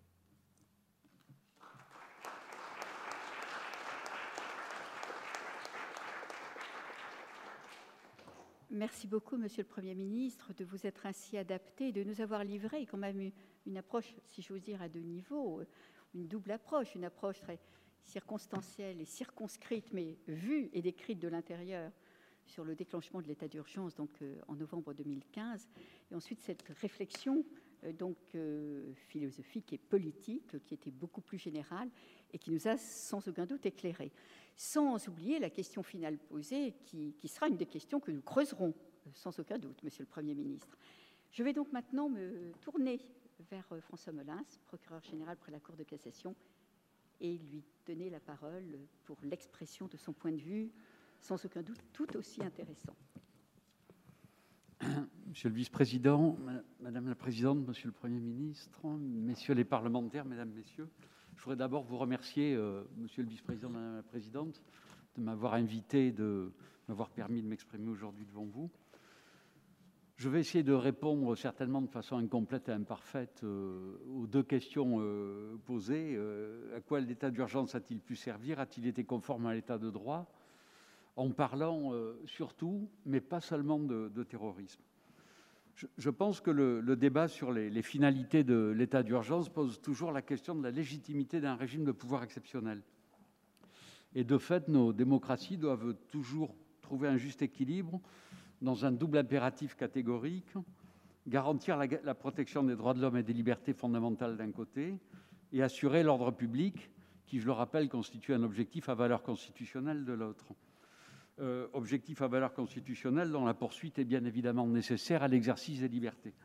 je ne citerai pas Montesquieu, mais Jean-Jacques Rousseau, qui, dans un genre différent, euh, écrivait que tout État libre où les grandes crises n'ont pas été prévues est à chaque orage en danger de péril. Il ajoutait, et c'est sans doute toujours vrai aujourd'hui, je le cite, en pareil cas, la volonté générale n'est pas douteuse et il est évident que la première intention du peuple est que l'État ne périsse pas. Notre ordre juridique français est fondé sur les libertés il a pour fin leur conservation et le but de l'action des pouvoirs publics est leur sauvegarde et leur jouissance par chacun. Euh, un état de droit tel qu'on le conçoit euh, chez nous, euh, dans notre ordre juridique, c'est un état qui se soumet au droit, comme le disait Jean-Marc Sauvé souvent, mais pas à n'importe lequel, à des règles inspirées par un système de valeurs dont l'expression actuelle est le système des droits de l'homme et des libertés publiques. Je crois que il faut constater que les deux états d'urgence que nous avons connus depuis novembre 2015 s'inscrivent dans un contexte et une finalité tout à fait différentes, ce qui peut d'ailleurs expliquer leur perception euh, très différente dans l'opinion publique française. Pour l'état d'urgence terroriste, proclamé donc dans la nuit du 13 au 14 novembre 2015, il s'agissait de disposer des moyens de sauvegarder la République et la démocratie face à une menace d'une extrême gravité, le terrorisme djihadiste, qui venait de causer la mort de plus de 230 personnes et de blesser des centaines d'autres. Cela a conduit, on le sait, à modifier substantiellement la loi du 3 avril 1955, en supprimant notamment le contrôle des médias et en favorisant l'exercice de pouvoirs exceptionnels de police administrative, sans mettre à mal, je le crois, les libertés publiques, pour mieux gérer les grands événements à travers des périmètres de protection et en renforçant des contrôles d'identité.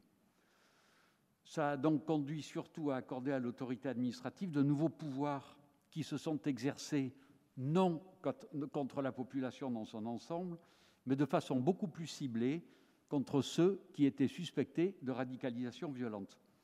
L'état d'urgence a ainsi refondé le régime des assignations à résidence et des perquisitions administratives, et il s'est appliqué après avoir été euh, prorogé à six reprises pendant deux ans jusqu'au 1er novembre 2017. Les différentes lois de prorogation ont bien évidemment adapté le régime issu de la loi du 3 avril 1955 pour assurer bien sûr sa conformité aux exigences constitutionnelles et conventionnelles, mais aussi, on le dit moins, pour tenir compte des techniques actuelles, notamment dans le domaine informatique et des communications électroniques qui n'avaient plus rien à voir avec celles d'il y a 60 ans.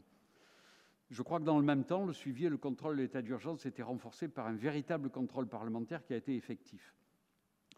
L'état d'urgence sanitaire s'inspire, lui, euh, de celui prévu par la loi de 1955, mais il s'inscrit dans un cadre tout à fait différent, puisqu'il s'agit d'un état d'exception qui est fait pour euh, répondre à un défi inédit, puisque face à une pandémie, il s'agissait de protéger la santé publique et de garantir la continuité de la vie économique et sociale par des mesures qui, elles, ont eu un impact très important pour l'ensemble de nos concitoyens dans leur vie quotidienne, d'autant que les diverses mesures de confinement et interdiction de déplacement se sont accompagnées de la mise en place et du développement de ce qu'on pourrait appeler un droit pénal du danger, qui a consisté à prévoir des infractions réprimées pour ceux qui, par leur comportement imprudent et le non-respect des règles de prévention, mettaient d'autres personnes en danger. C'est donc un exercice très différent, et on sait d'ailleurs que très vite est venue dans le débat public la question de la difficulté à trouver l'équilibre entre la crainte d'une reprise de l'épidémie et l'aspiration à retrouver une vie normale. J'en viens donc euh, très vite à la première question. À quoi les états d'urgence ont-ils servi? Je vais ouvrir et refermer très vite la question concernant l'état d'urgence sanitaire. Il avait pour objectif de protéger la population en limitant au mieux la propagation du virus. Mais compte tenu des polémiques auxquelles tout cela a donné lieu et qui font actuellement l'objet d'investigations de la Cour de justice de la République, vous comprendrez que je ne souhaite pas développer davantage ce point. Pour l'état d'urgence terroriste, la réponse est plus complexe. Je pense qu'il a d'abord contribué très largement à rassurer la majorité de nos concitoyens et que l'état d'urgence a été un moyen de traiter la panique, l'angoisse, le désarroi ou le risque de volonté de vengeance de nos concitoyens. Je crois qu'il a surtout amélioré l'efficacité du dispositif de lutte antiterroriste. Les pouvoirs qu'il avait conférés euh, au pouvoir public ont été largement utilisés des perquisitions administratives, il y en a eu plus de 4000, des assignations à résidence, plus de 700, 19 fermetures de lieux de culte. Et les mesures prises ont donné lieu à de nombreux contrôles qui ont conduit à d'importants développements de la jurisprudence. Je pense qu'il faut aussi souligner du côté de l'efficacité que, et j'y reviendrai, l'entrée en vigueur de la loi du 24 juillet 2015, donc euh, quatre ou cinq mois avant l'état d'urgence, a certainement aussi contribué à orienter de façon très, très pertinente l'action des services de renseignement. Je voudrais dire à ce stade un mot des perquisitions administratives qui ont donné lieu, au début au moins, à certaines polémiques. Je crois qu'état d'urgence et droit commun relèvent dans ce domaine de logiques différentes et qu'il ne faut pas se cacher derrière la problématique. Il n'y a en réalité pas de confusion. Les perquisitions administratives sont faites et ont été faites pour des situations dans lesquelles la justice ne pouvait pas autoriser une perquisition faute d'indices suffisants. Elles ont donc surtout été utilisées à des fins de levée de doute, nés de comportements suspects, et ont pu, je le crois, démontrer leur utilité. On ne sait pas toujours, et c'est bon de le rappeler, qu'elles ont permis l'ouverture de 23 enquêtes sous des qualifications terroristes. Elles ont donc de fait constitué un moyen de vérification efficace en présence d'une menace dont les contours étaient ténus et non judiciarisables. Elles ont donc permis de lever des doutes sur des renseignements obtenus par les services. Deuxième question, ces états d'urgence s'inscrivent-ils dans l'état de droit? Je pense que oui, pour deux raisons. La première, c'est que je pense que l'état de droit a été véritablement le garant du juste équilibre entre les impératifs de ces états d'urgence et la garantie des droits et libertés. On sait que dans notre pays, les principaux contrôles sont les contrôles de, l'état de droit, sont les contrôles démocratiques, ceux du Parlement donc, les contrôles juridictionnels, administratifs, judiciaires et constitutionnels, et ceux des autorités indépendantes. Du côté du juge administratif, le, contrôle a consisté à vérifier que les mesures prises au titre de l'état d'urgence étaient nécessaires, adaptées et proportionnées, avec une justice administrative qui a pu utiliser de tous les pouvoirs que lui donnait la réforme profonde du référé administratif au début des années 2000. Du côté du juge judiciaire, le contrôle a consisté à apprécier la légalité d'un acte administratif pour en écarter l'application et à intervenir pour toutes les mesures privatives de liberté, conformément à l'article 66 de notre Constitution, qui nous donne un rôle de gardien de la liberté individuelle.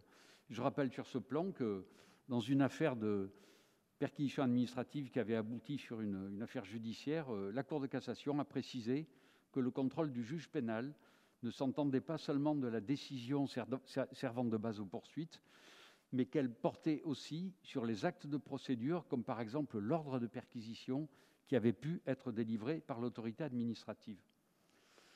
À côté du juge, euh, au contrôle du juge s'est ajouté, je crois, le contrôle vigilant par l'Assemblée nationale et le Sénat de l'ensemble des mesures prises.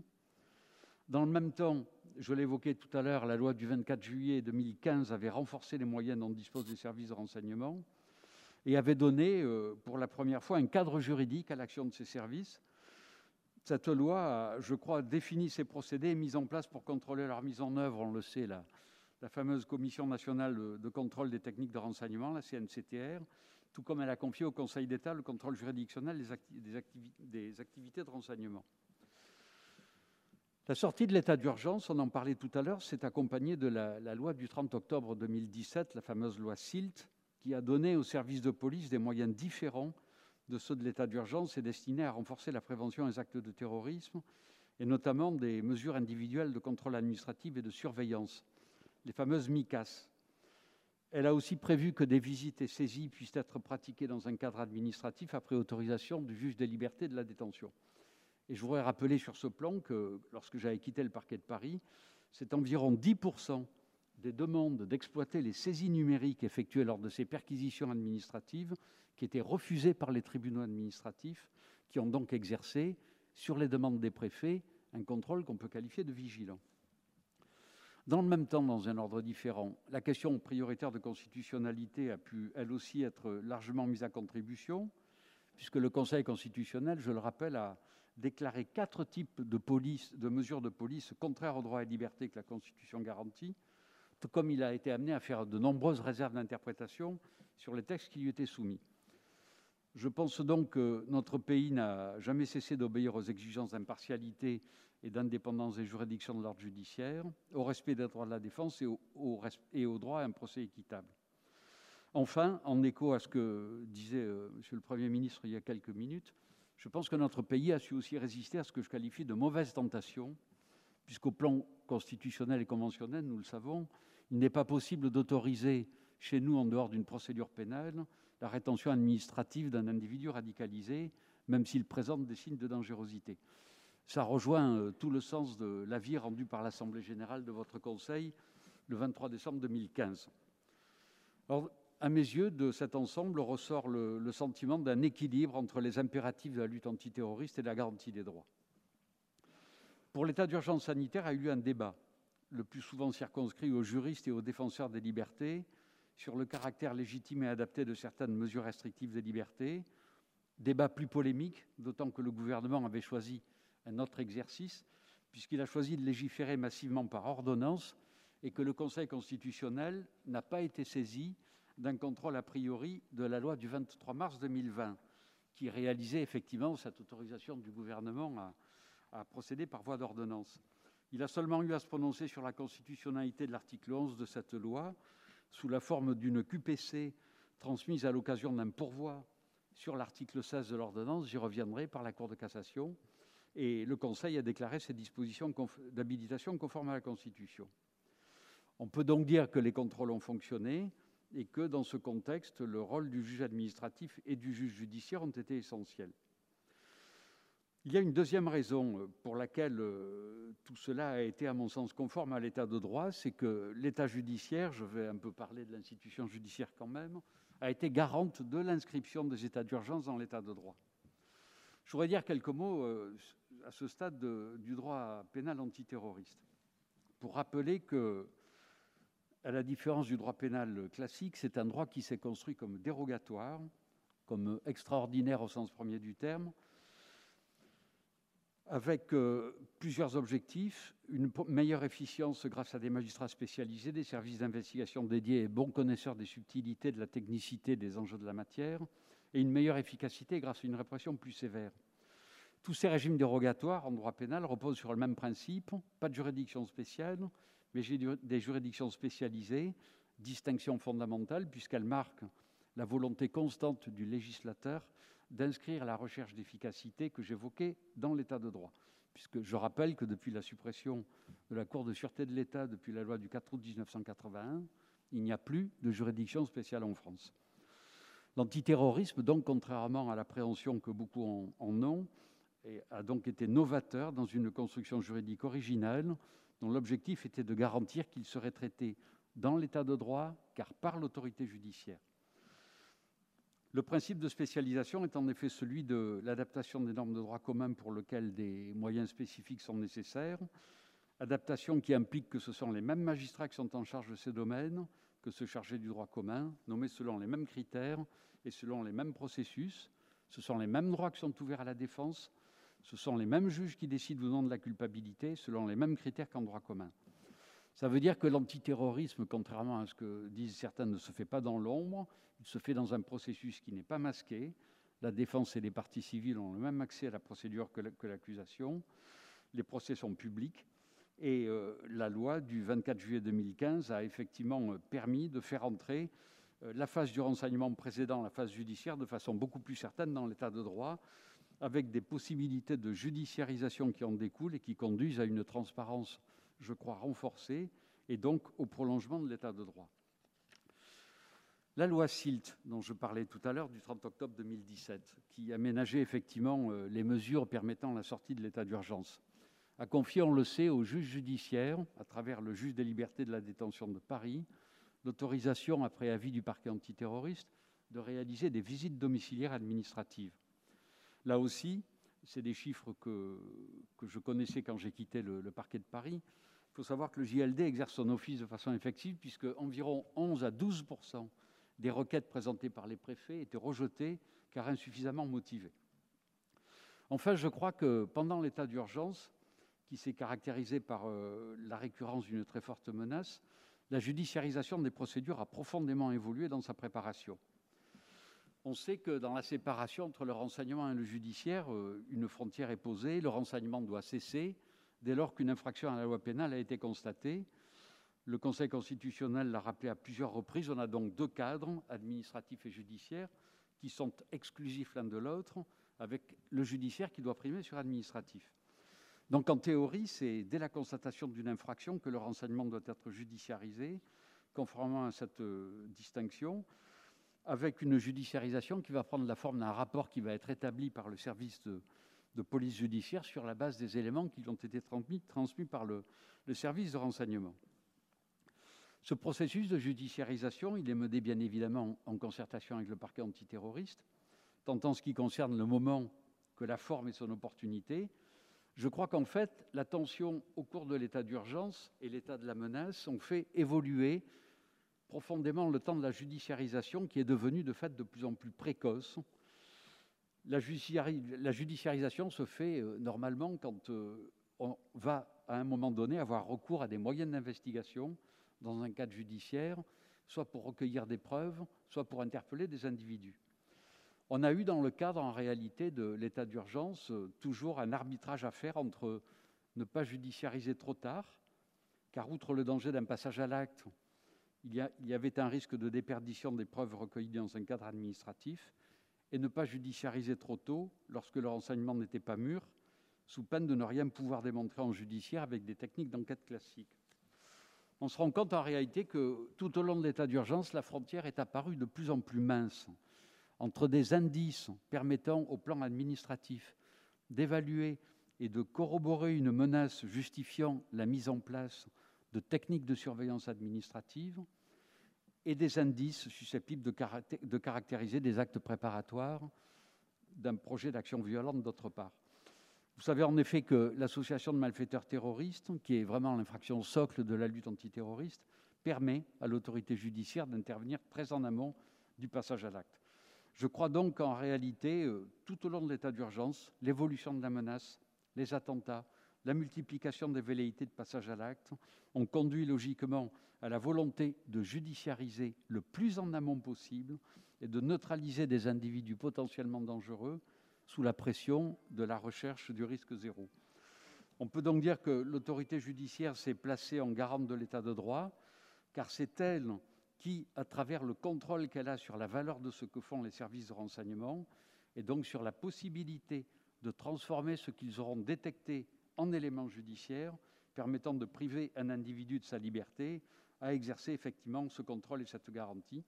Ce qui fait que je pense qu'on a incontestablement, contrairement à ce que l'on entend souvent, assister au cours de l'état d'urgence à une montée en puissance du judiciaire dans les procédures à caractère terroriste, cela même, dans le cadre de l'entrave, de neutraliser judiciairement les auteurs, compte tenu du degré de contrainte que seul permet dans notre état de droit la voie pénale. Je vais terminer très vite. Je pense enfin que la loi SIL du 30 octobre 2017, lorsqu'elle confie au JLD de Paris la possibilité d'autoriser des perquisitions administratives parachève en fait ce dispositif. Et je pense que ce texte est peut-être aussi, de façon très novatrice, le marqueur de la confiance qui existe vis-à-vis -vis de l'autorité judiciaire, qui est ainsi instaurée en véritable garant de l'état de droit. Ce rôle de garant de l'état de droit s'est enfin manifesté à nouveau au cours de l'état d'urgence sanitaire. Je pense euh, personnellement que malgré la place insuffisante qui lui a été faite au cœur de l'État et les problématiques de manque de moyens, notamment numériques, que la crise sanitaire a révélées, la justice a quand même pu poursuivre sa mission essentielle de protection de la liberté individuelle. Je ne prendrai qu'un exemple qui est connu. Je rappelais tout à l'heure la loi d'habilitation habilitant le gouvernement à adapter la procédure pénale.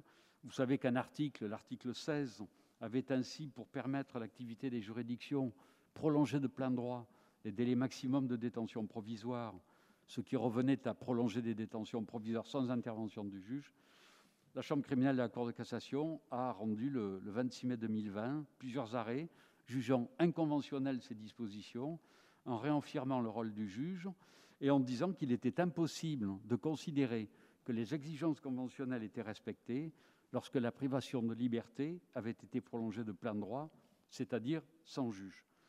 Je pense donc que l'autorité judiciaire a, elle aussi, joué pleinement son rôle de garant de l'état de droit dans le cadre de ces deux états d'urgence, pourtant très différents, démontrant par là même que la garantie de l'état de droit réside aussi, au-delà des textes, dans la confiance que l'on a et que l'on doit avoir dans ceux qui en assurent la mise en œuvre. Pour conclure et pour euh, rebondir sur euh, l'observation de Monsieur le Premier ministre sur euh, la valeur ajoutée euh, nécessaire à adopter, euh, je ne peux m'empêcher d'évoquer une question, effectivement, qui est un peu la, conséquence de, cette observation et qui rappelle un paradoxe. des trois régimes de pouvoir exceptionnel aujourd'hui évoqués dans notre Constitution, l'article 16, l'état de siège, l'état d'urgence. L'état d'urgence est aujourd'hui le seul à ne pas être mentionné dans la Constitution, alors qu'il est largement le plus utilisé, d'où effectivement la question posée de savoir si une constitutionnalisation de cet État ne permettrait pas d'apporter véritablement des garanties de niveau constitutionnel à l'action du Parlement et du gouvernement. Je vous remercie de votre attention.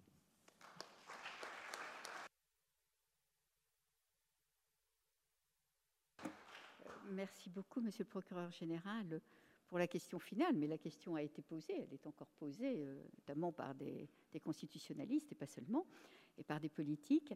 Euh, merci aussi pour euh, la façon dont, avec la clarté qu'on vous connaît, vous avez bien souligné donc ce rôle évidemment très important du contrôle juridictionnel assuré par le juge judiciaire, complémentaire du contrôle démocratique également assuré par le, le Parlement et complémentaire du contrôle exercé par les autres juges. Merci infiniment et il me reste maintenant à donner la parole à Monique Cantos-Perber euh, qui va donc exprimer un, point de vue euh, à partir d'une situation, si j'ose dire, et d'une approche sans aucun doute euh, différente.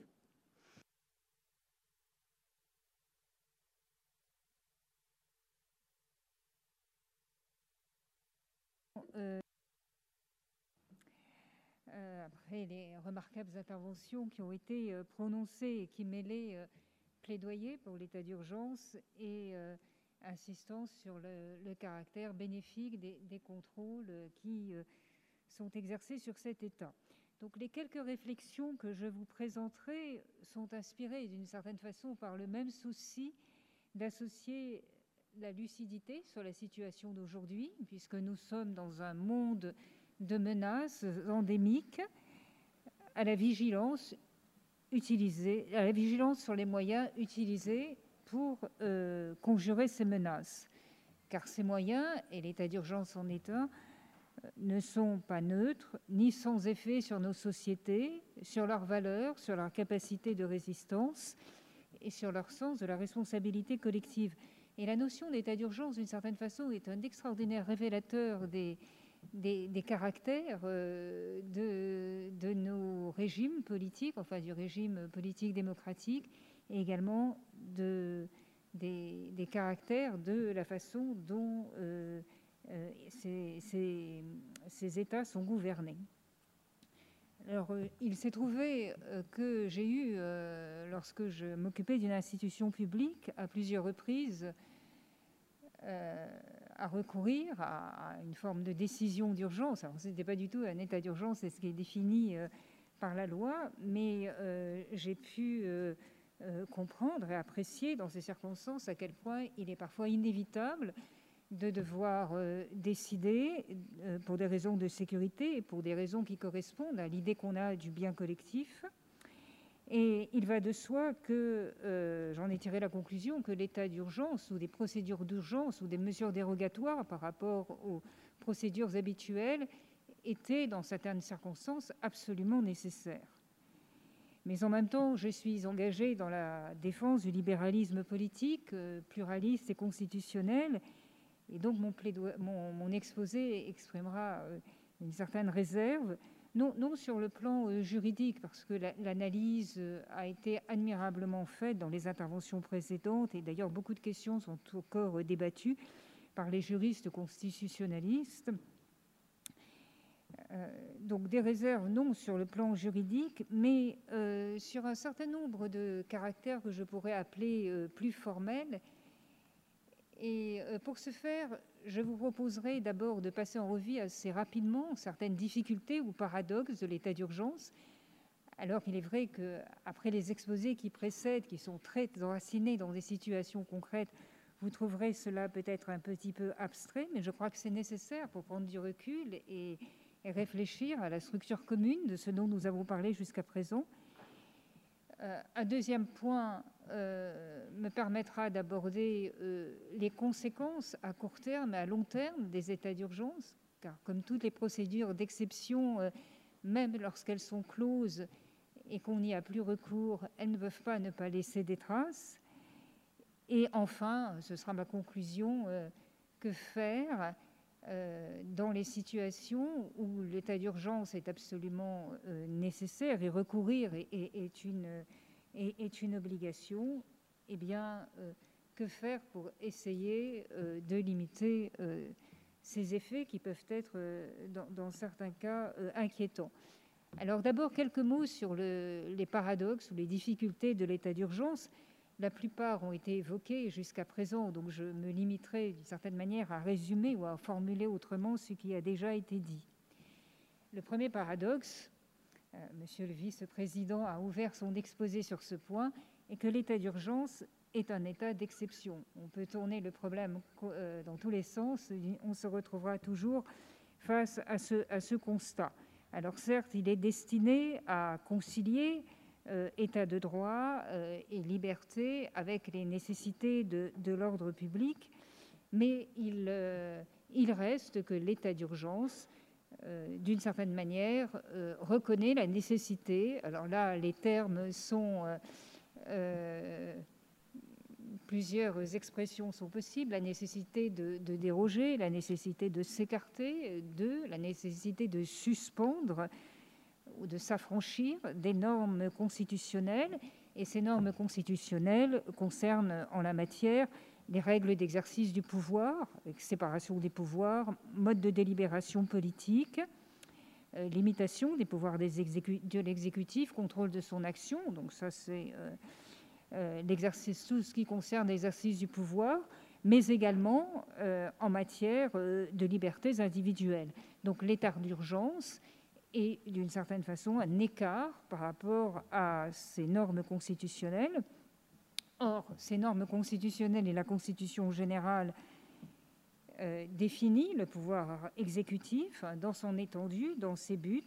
Elle garantit et protège les libertés, les intérêts civils et les biens des citoyens. Et il va de soi que tout écart sera inévitablement, euh, quelle que soit la manière dont on euphémise ou on formule la chose, sera une forme d'atteinte à l'état de droit et à la liberté. Alors, ça, c'est la structure formelle de ce paradoxe, mais dans les affaires humaines, et en particulier en politique et même en morale, il est euh, très souvent, euh, euh, il, est très fréquent d'être confronté à des paradoxes de, ce type, et, et l'intelligence humaine et l'intelligence du droit et des différents outils normatifs dont nous disposons nous permet de les dépasser. Mais je tenais tout de même à rappeler ça parce que c'est évidemment la toile de fond du problème. Alors, il va de soi que l'état d'urgence est prévu dans les textes, enfin, pas dans la Constitution en tant que telle, mais enfin, dans, tout à fait défini euh, dans la loi dont il a été à plusieurs reprises question ici. Euh, plusieurs dispositions sont prévues dans la Constitution qui permettent de justifier que dans des circonstances exceptionnelles, des mesures exceptionnelles soient prises. Et par ailleurs, l'état d'urgence dont il s'agit, c'est tout de même utile de le préciser, n'a rien à voir avec une dérive autoritaire, puisqu'il euh, doit être justifié par des circonstances, par une raison, limité à une durée temporelle et le, et, le plus souvent à un lieu précis. De plus, cet état d'urgence laisse actifs de très nombreux contre-pouvoirs. Ça a été admirablement rappelé. la presse, d'abord, la critique n'est pas du tout euh, réduite au silence. On l'a vu dans le dernier état d'urgence, le printemps dernier, le nombre de chroniques que nous avons tous lues ou de tribunes qui euh, donnaient leur avis euh, sur le recours à cette disposition. Et de plus, ces contrôles, et ça a été admirablement rappelé, ont amené une transformation en profondeur de, de la mise en place de l'état d'urgence par les autorités politiques euh, la nécessité en temps réel de produire des justifications était une conséquence, enfin, ou une adaptation en tout cas tout à fait, tout à fait bénéfique. Mais, et de plus, j'ajouterais que tout le monde peut comprendre, ça va de soi, qu'il y a des circonstances où la vie, les biens, les intérêts sont menacés. Euh, tout le monde peut comprendre qu'il n'y a pas de liberté sans sécurité euh, fondamentale et que la sécurité est très souvent collective. La sécurité consiste à euh, euh, proclamer des règles qui s'adressent à tous et pas simplement à certains ou aux fauteurs de troubles, et que dans ces circonstances, limiter les libertés, limiter les libertés de tous est absolument nécessaire. D'ailleurs, euh, hors tout état d'urgence, l'arbitrage entre sécurité et liberté a été d'une certaine manière euh, maintes et maintes fois euh, affirmé dans l'histoire politique de notre pays. D'ailleurs, très souvent, ce sont des gouvernements libéraux, et en particulier les républicains libéraux, qui, à la fin du XIXe siècle, ont joué un rôle fondamental dans l'organisation de, notre démocratie. Euh, l'exemple de la vaccination obligatoire, dont le principe a été euh, acquis dès 1902, alors qu'un gouvernement libéral euh, siégeait, est tout à fait caractéristique. Là aussi, il s'agit d'une certaine manière d'une atteinte à la liberté, puisqu'il s'agit d'une obligation qui est imposée à tous afin d'assurer la sécurité collective. Il reste que dire que l'état d'urgence doit concilier l'état de droit et les libertés dont la possibilité de préserver l'ordre public euh, est un paradoxe, sinon une contradiction. Alors évidemment, dont l'importance est différente selon la manière dont on définit l'ordre public. Euh, l'ordre public est en effet un objectif constitutionnel, ça a été rappelé, mais le contenu qu'il a euh, reste sujet d'interprétation. En tout cas, c'est une, une un, objet de, discussion euh, chez les juristes et chez les philosophes. L'ordre public comprend également un aspect normatif, une dimension très réellement normative. D'ailleurs, je crois que dans cette maison, on a introduit euh, la notion d'ordre public immatériel, donc qui montre qu'il ne s'agit pas du tout, euh, il ne s'agit pas seulement d'une forme de, de, sécurité immédiate, mais d'une sécurité qui est d'une certaine façon celle aussi des normes, des valeurs communes, et parmi ces normes, il y a évidemment le respect de la liberté. Alors que pour préserver l'ordre public, on soit amené à restreindre les libertés, si on considère que dans cet ordre public figure aussi la défense des libertés, euh, a tout de même quelque chose de paradoxal. Alors, un paradoxe n'est pas une difficulté insurmontable, mais je tenais à la rappeler, à rappeler euh, cette difficulté sous cette forme-là. Le deuxième paradoxe, est lié aux circonstances particulières qui justifient le recours à l'état d'urgence. Euh, la loi de 1955 est très précise, euh, péril imminent, calamité publique, qui sont liés à un temps et à un lieu. Péril, le péril requiert une action rapide pour préserver ou diminuer l'impact des conséquences qui pourraient en découler. Euh, la calamité publique demande une gestion des recours et des remèdes de façon à mettre fin à, euh, ce mal qui s'abat sur la collectivité. Mais deux inflexions me paraissent euh, assez notables dans la compréhension de l'urgence et inflexions qu'on a pu observer à l'occasion des différentes circonstances dans lesquelles l'état d'urgence a été appliqué au, cours des 20 dernières années l'état d'urgence est devenu euh, le moyen de gérer les conséquences du péril, tout autant que le péril lui-même. bien au-delà des troubles localisés qu'un péril pourrait causer.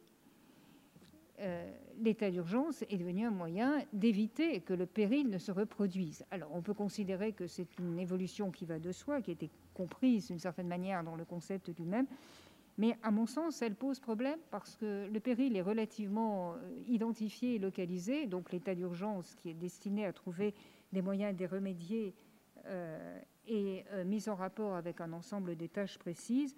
Lorsqu'il s'agit des conséquences, une définition beaucoup plus extensive peut être donnée de ces conséquences, qui évidemment pose question sur euh, le type d'actions euh, qui peuvent euh, qui peuvent faire la légitimité d'un état d'urgence.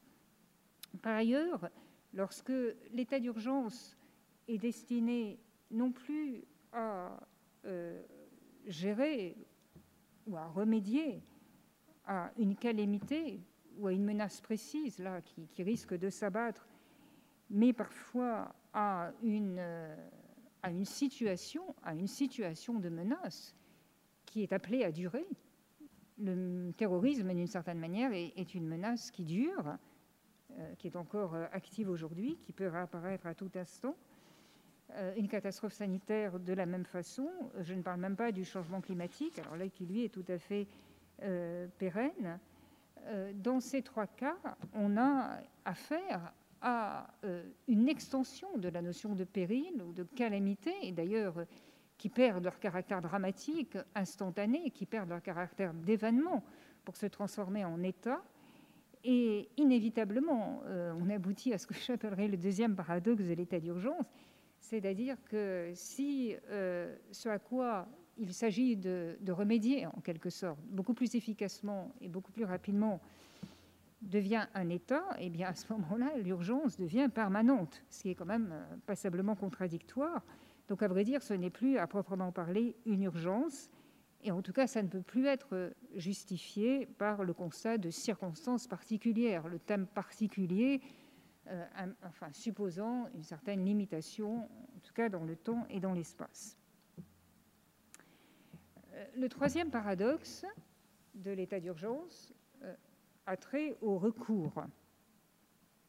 Alors ces recours sont très réels et euh, ce qui est extrêmement intéressant et, qui doit être retenu est que dans les différentes circonstances au cours des, des 15 dernières années, enfin depuis 2005 que l'état d'urgence a été est entré en vigueur, euh, ces recours n'ont cessé de se préciser, de s'approfondir, de montrer en quelque sorte la maturité politique de, de, de, cet outil euh, qui était l'état d'urgence, à la mesure où il est, capable, en quelque sorte, de, susciter les moyens de, susciter tout ce qui pourra permettre d'assurer son fonctionnement au, plus près de ses objectifs. Ça, c'est une chose tout à fait remarquable, qui d'une certaine façon est un très bon signe sur l'efficacité euh, de, l'outil. Mais il reste tout de même que euh, comment dire, le contrôle d'une exception a, toujours quelque chose de paradoxal. Je reviens sur mon idée de paradoxe, parce que que fait-on quand on contrôle l'exception? Eh bien, on contrôle l'exceptionnel avec des moyens qui sont forgés dans la normalité. C'est-à-dire que c'est toujours un cadre juridique préexistant qui est convoqué pour justifier le bien fondé de ce qui sont euh, des dérogations. Et des dérogations qui, de plus, sont faites en conformité avec une loi qui prévoit la dérogation. Enfin, là, on est dans une sorte de paradoxe euh, redoublé. Et encore une fois, ce n'est pas sans solution. Mais euh, c'est ces rappels sont destinés à, en quelque sorte, entretenir constamment la vigilance sur les circonstances où il n'y a pas d'autre solution que recourir à un état d'urgence. Exiger la transparence totale et la sécurité euh, juridique de ce qui est euh, une mesure exceptionnelle est, difficile intellectuellement. Euh, et surtout au vu des évolutions récentes, je reviendrai dans un instant, où l'état d'urgence a, tendance à être utilisé, me semble-t-il, de manière, alors je ne dirais pas préventive, mais pour assurer une protection maximale sur une durée assez longue, et à ce moment-là, euh, parler d'une protection, enfin, contrôler une protection maximale en termes de proportionnalité et d'appropriation à quelque chose qui est à la limite de la contradiction. Donc, j'ai je sais que dans les débats sur l'état d'urgence, très souvent, l'expression de droit, de nécessité euh, est euh, empruntée. Euh, en ce qui me concerne, c'est à mes yeux une notion totalement contradictoire et qu'il faudrait mieux écarter, me semble-t-il, et, mais qui se réfère, même si c'est une notion inappropriée, qui se réfère, elle, à un problème réel, c'est-à-dire la nécessité de trouver les moyens d'affronter des situations tout à fait exceptionnelles qui ne peuvent pas être gérées avec les outils euh, dont nous disposons. Euh, le problème est assez commun. Dans euh, le comité national d'éthique dans lequel je siège, nous nous heurtons souvent à une difficulté de, ce type. Il en a d'ailleurs été maintes fois question lors de la, crise aiguë, la crise hospitalière aiguë du printemps dernier lorsqu'il a, euh, été en débat dans notre comité, euh, d'adopter la notion d'une éthique de crise qui viendrait se substituer à, l'éthique tout court. Euh, je me suis tout à fait opposée à cette, à cette manière de penser, car à mon sens, la, solidité des principes éthiques doit précisément être éprouvée dans des temps de crise. Et je ne donne pas très cher de, principes qui, d'une certaine façon, se déliteraient ou n'auraient plus de pertinence ou n'auraient plus de force normative lorsqu'il s'agirait de les appliquer à des situations exceptionnelles. Il n'y a pas de morale ordinaire et de morale de crise, en tout cas euh, à mes yeux, et la morale de crise n'est qu'une casuistique, une gestion de ressources rares qui, se présente comme euh, éthique. Il s'agit, c'est peut-être une nécessité à laquelle on ne peut pas échapper, mais appeler ça une morale est un abus de langage. Donc j'aurais tendance, de manière générale, à considérer que la meilleure, la meilleure épreuve de la solidité de nos normes, quelle qu'en soit la nature, y compris juridique, et qu'elles sont capables d'affronter, telles qu'elles sont, des situations de crise. Alors, évidemment, avec euh, des précautions et des dispositions particulières, mais euh, sans rien perdre de ce qui euh, en fait la valeur. Enfin, le quatrième paradoxe, et j'en ai fini avec la liste de ces difficultés tient à la finalité et à l'objet de l'état d'urgence. La dictature ou la mise en place de pouvoirs dictatoriaux existait dans la République romaine, cela a été euh, rappelé. D'ailleurs, il y en avait même des, formes particulières dans la démocratie grecque. Mais euh, ce qui était très frappant dans l'institution de la dictature à Rome, c'était deux dispositions, bon, parmi beaucoup d'autres, mais deux dispositions, d'ailleurs, qui ont été euh, là aussi évoquées tout à l'heure. D'abord, le caractère extrêmement limité de la durée dans laquelle la dictature avait vocation à s'exercer. Ensuite, le fait qu'elle était en quelque sorte établie et conférée par une instance, par des instances totalement indépendantes du dictateur, totalement indépendantes, beaucoup plus que le Parlement et sa majorité ne le sont du gouvernement actuel dans nos régimes. Euh, et par ailleurs, euh, la dictature était liée à une tâche extrêmement précise et définie, un objectif très, très calibré. Euh, il me semble que dans ces cas-là, la dictature euh, où là, je quitte ce, terme qui nous plonge dans des circonstances beaucoup plus dramatiques, mais le recours à l'état d'urgence est tout à fait bienvenu, nécessaire, lorsqu'il s'agit de prendre en urgence des décisions qui ne seraient pas possibles autrement, parce qu'il faut aller très vite, parce qu'il n'y a pas de tout le temps pour les contrôles réglementaires, et en amont, en tout cas, ils viendront évidemment euh, ensuite, mais que tout ce qui pourrait retarder la mise en œuvre des moyens, tout ce qui pourrait retarder la décision, euh, et euh, provisoirement laissé de côté. C'est tout à fait justifié. Mais même dans les cas où cela est parfaitement justifié, plusieurs conditions préalables doivent être remplies. D'abord, la définition du but à atteindre.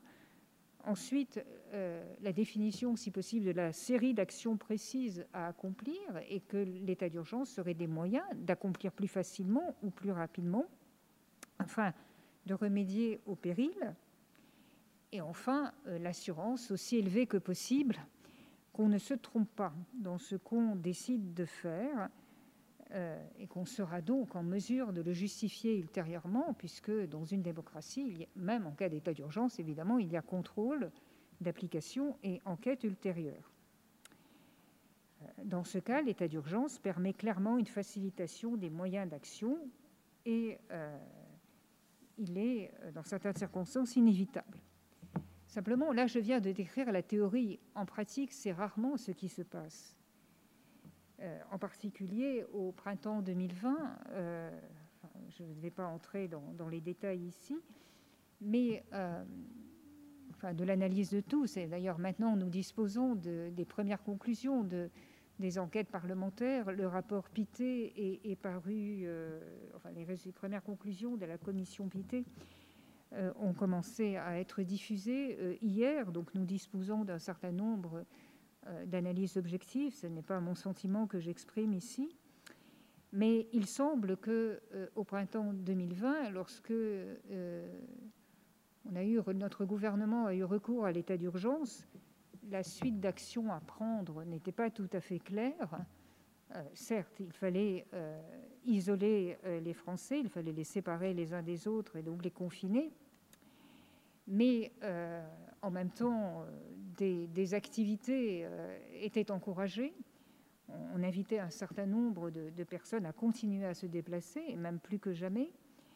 Euh, là, euh, l'impression générale a été que l'état d'urgence avait été adopté non pour accomplir un ensemble de tâches précises, mais pour créer, d'une certaine manière, un cadre qui permettrait de faire tout ce qui paraîtrait éventuellement nécessaire.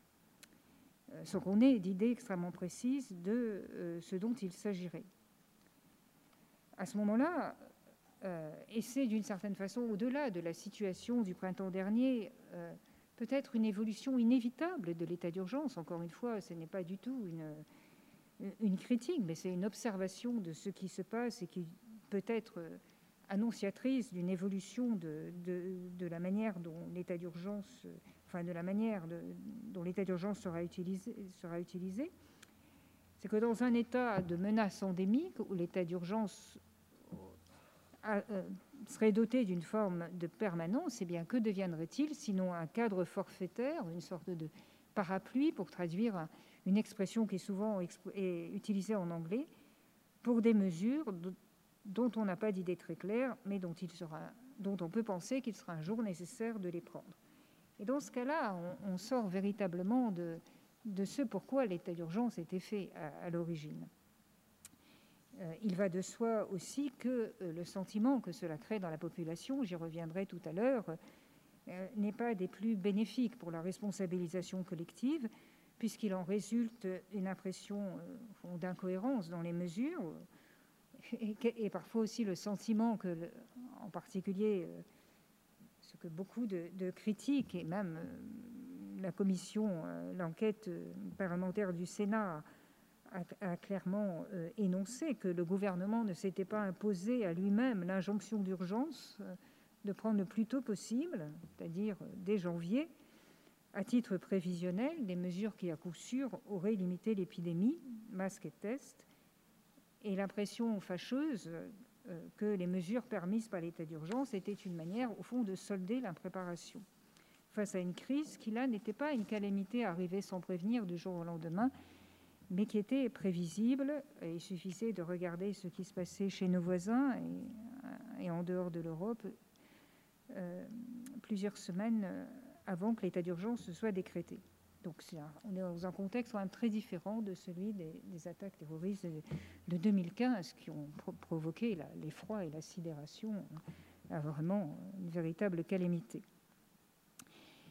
Dans ces conditions, euh, il est possible que l'état d'urgence devienne une forme de gestion d'incertitude euh, et les gouvernements, la manière de gouverner nos démocraties, euh, aujourd'hui de plus en plus plongées dans l'incertitude, dans, dans, le brouillard des décisions, et il est vrai que dans, une situation telle que la nôtre, euh, lourde de menaces, on peut imaginer qu'il y aura toujours quelque chose à décider en urgence, hors circuit normaux, toujours une mesure à prendre pour remédier à, à un péril, pas aussi terrible que ceux auxquels nous avons été confrontés, mais tout de même qui peut avoir des conséquences sérieuses.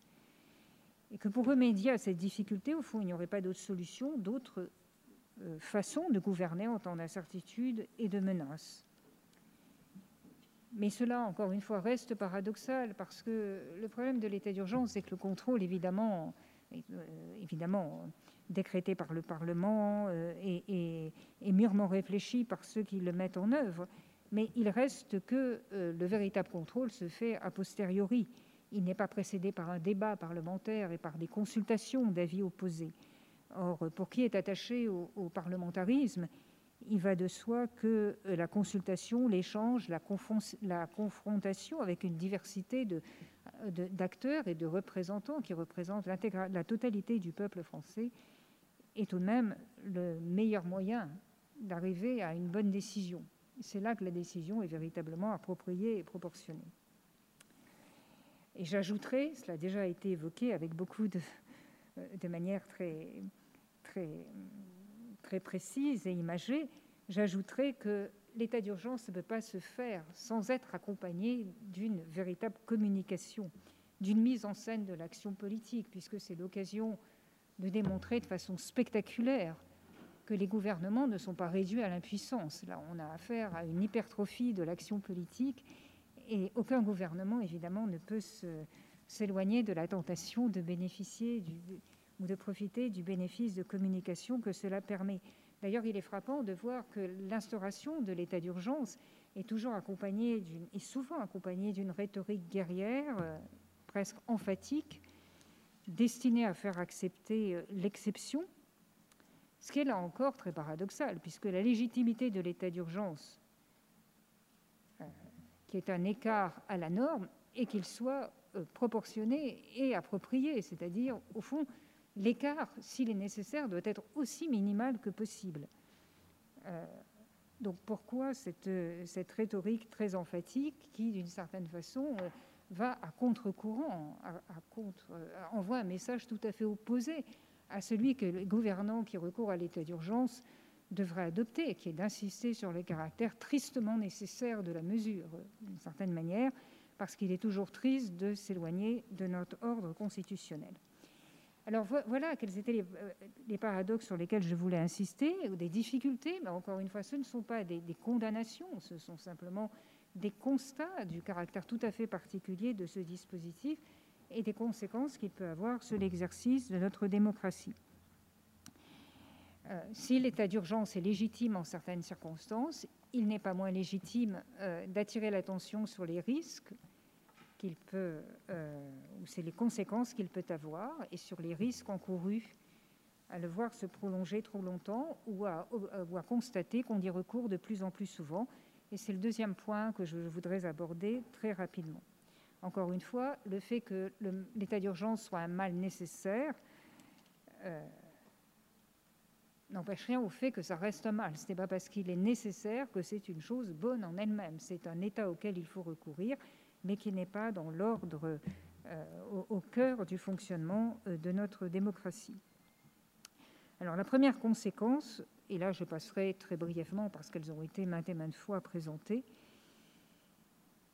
euh, c'est que nous entrons, nous sommes clairement dans un monde de menaces devant lesquelles nous devons, par rapport auxquelles nous devons nous prémunir, nous devons être armés.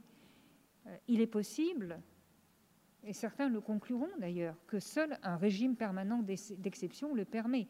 Simplement, un régime permanent d'exception n'est plus un régime d'exception, dont nous devons procéder à un certain nombre de modifications législatives, constitutionnelles, mais il ne faut pas oublier évidemment le risque que dans la mesure où à chaque fois il s'agit de, porter atteinte à l'idée que nous avions antérieurement des libertés, à la définition que nous en donnions, ou de porter atteinte sur certains points à l'état de droit, nous finissions par euh, arriver à un état qui s'éloigne de plus en plus de euh, notre idéal libéral, pluraliste, constitutionnel, qui est au cœur de la démocratie représentative euh, française la deuxième conséquence, c'est que l'accoutumance aux états d'exception de la part du public, enfin de l'ensemble de nos concitoyens, est une chose qui n'est pas très souhaitable. Nous sommes dans des sociétés qui deviennent de plus en plus anomiques, pour reprendre un terme qui était fort utilisé dans, les, dans la philosophie politique de l'Antiquité, c'est-à-dire où euh, le mépris, l'ignorance ou le rejet des normes est de plus en plus répandu.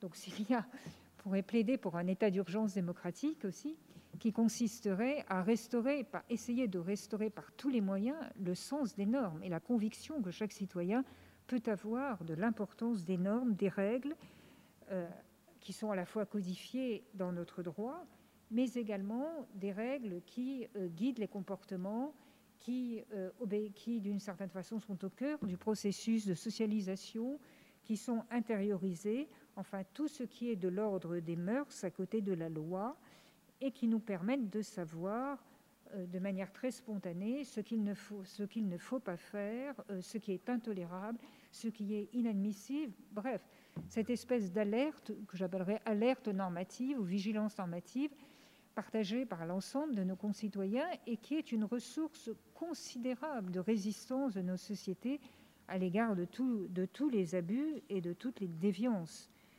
Euh, donc, euh, il me semble que euh, multiplier l'accoutumance à l'exception pourrait être euh, à long terme une manière de porter atteinte à, cette vigilance normative qui est encore une fois une ressource fondamentale dans tous les pays libéraux et, sans lesquels, étant donné euh, l'évolution de notre monde, il faudrait penser que malheureusement nos régimes ne sont pas euh, destinés à durer encore très longtemps. N'oubliez pas la mise en garde de Tocqueville dans le deuxième tome de la démocratie en Amérique. Vous étiez parti des abus de la liberté et je vous retrouve sous les pieds d'un tyran. C'est une recommandation qu'il ne faut jamais oublier. Il n'y a pas de seuil pour passer de la liberté à la tyrannie. Les choses se font insensiblement. la troisième euh, conséquence, qui peut être dommageable, c'est que, euh, d'une certaine façon, euh, reconnaître la nécessité des atteintes à la liberté peut être dangereux. Euh, il est euh, risqué de faire perdre le goût de la liberté. Raymond Aron euh, craignait, il y a déjà une cinquantaine d'années, que la liberté en France ne, soit plus qu'une habitude, que nous n'ayons plus que des habitudes libérales et plus du tout cette ardeur, cette volonté de défendre nos institutions libérales. Le, diagnostic que Raymond Aron portait il y a 50 ans est plus que jamais d'actualité, je le crains. Et euh, il arrive encore inévitablement que l'on doive porter atteinte aux libertés, mais ces atteintes doivent être extrêmement limitées, euh, justifiées par une efficacité, par l'efficacité des mesures proposées, euh, sans qu'il n'y ait aucun doute sur cette efficacité et sur leur caractère défini et précis, et puis surtout sur le fait que ces atteintes ne changent pas le sens de la liberté. Enfin, dernière conséquence, euh, ça c'est une mise en garde adressée à toutes les démocraties libérales européennes. Euh, s'il s'agit d'assurer la sécurité, euh, la démocratie sera toujours sérieusement concurrencée par d'autres types de régimes plus autoritaires.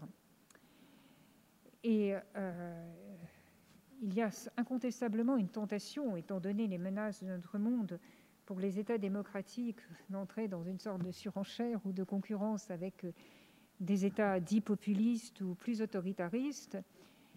Mais à ce type de concurrence, les États démocratiques seront toujours perdants parce que reste quand même l'État de droit, donc euh, euh, qui est beaucoup plus euh, l'existence de contre-pouvoirs qui n'existe quasi plus dans des États autoritaires. Alors il est sûr que à long terme, les États démocratiques, à mon sens, en tout cas c'est ma conviction de libéral, l'emporte toujours, si je puis dire, sur des États autoritaires, pour plusieurs raisons. D'abord parce que décider, c'est bien, mais prendre la bonne décision, c'est encore mieux. Or, comment sait-on qu'on prend une bonne décision de gouvernement, sinon en en, débattant et en l'exposant à la critique et à la concurrence que permet le régime parlementaire?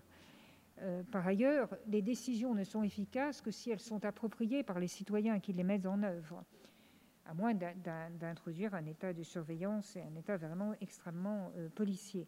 Or, ce ralliement, seuls les États démocratiques y parviennent. Et enfin, parce que tous les États autoritaires et populistes finissent par secréter des oligarchies et de la corruption qui les condamne à plus ou moins court terme. Donc à long terme, les États démocratiques l'emportent toujours sur les États populistes. Mais il reste qu'à court terme, en matière d'affichage de, la sécurité, il est difficile de, de jouer dans la même course que les États autoritaires. Donc je pense que la meilleure chose qui est à faire, c'est d'insister sur le caractère dérogatoire de ces mesures tout en rappelant l'exigence absolue de l'état de droit et faire surtout des mesures, du recours aux mesures dérogatoires un, un recours minimal. Alors, en conclusion, euh, quelques suggestions qui pourraient permettre euh, de concilier état d'urgence, encore une fois parfois nécessaire, avec euh, les engagements de notre démocratie. Monsieur le vice-président, tout à l'heure, a, utilisé le terme de désarmement en parlant du moment où un gouvernement annonce la fin de l'état d'urgence, la crainte qu'aurait ce gouvernement euh, que les citoyens ne, ne, perçoivent cela comme un désarmement de l'État. C'est tout à fait juste, mais euh, je ferai volontiers une suggestion complémentaire.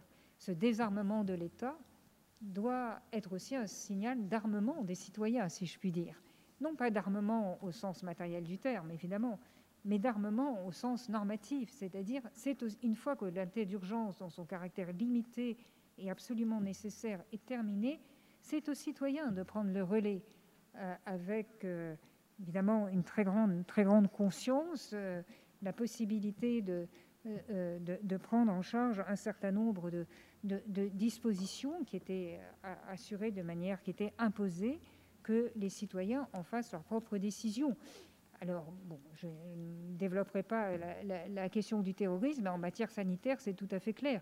Le jour où l'état d'urgence terminera, le désarmement qui pourrait être perçu par la population doit être également perçu comme un désarmement, comme un armement de cette population, à elle d'assurer sa propre sécurité, c'est-à-dire d'intérioriser la nécessité de ces mesures. Donc c'est cette transition qui est absolument nécessaire. La, fin de l'état d'urgence n'est pas l'abandon des mesures, mais c'est une autre manière de mettre en place ces mesures. D'où la nécessité de mettre en œuvre cet état d'urgence avec beaucoup de doigté, de façon que ce, ce relais en quelque, et que tous les citoyens se sentent en quelque sorte, alors je ne dirais pas associés à cet état d'urgence, mais euh, euh, en comprennent parfaitement les raisons pour pouvoir ensuite le relayer dans un, état de péril moindre, bien sûr, euh, à leur propre façon. L'état d'urgence n'est en aucun cas un dessaisissement des citoyens et de leurs représentants. Et, toutes les dispositions doivent être mises en place pour assurer cette participation des citoyens, qui est leur exercice l'exercice de leur liberté politique, au cœur même de l'état d'urgence. Ensuite, évidemment, la transparence, mais là, ça a été déjà maintes fois abordé, donc je ne vais pas revenir là-dessus.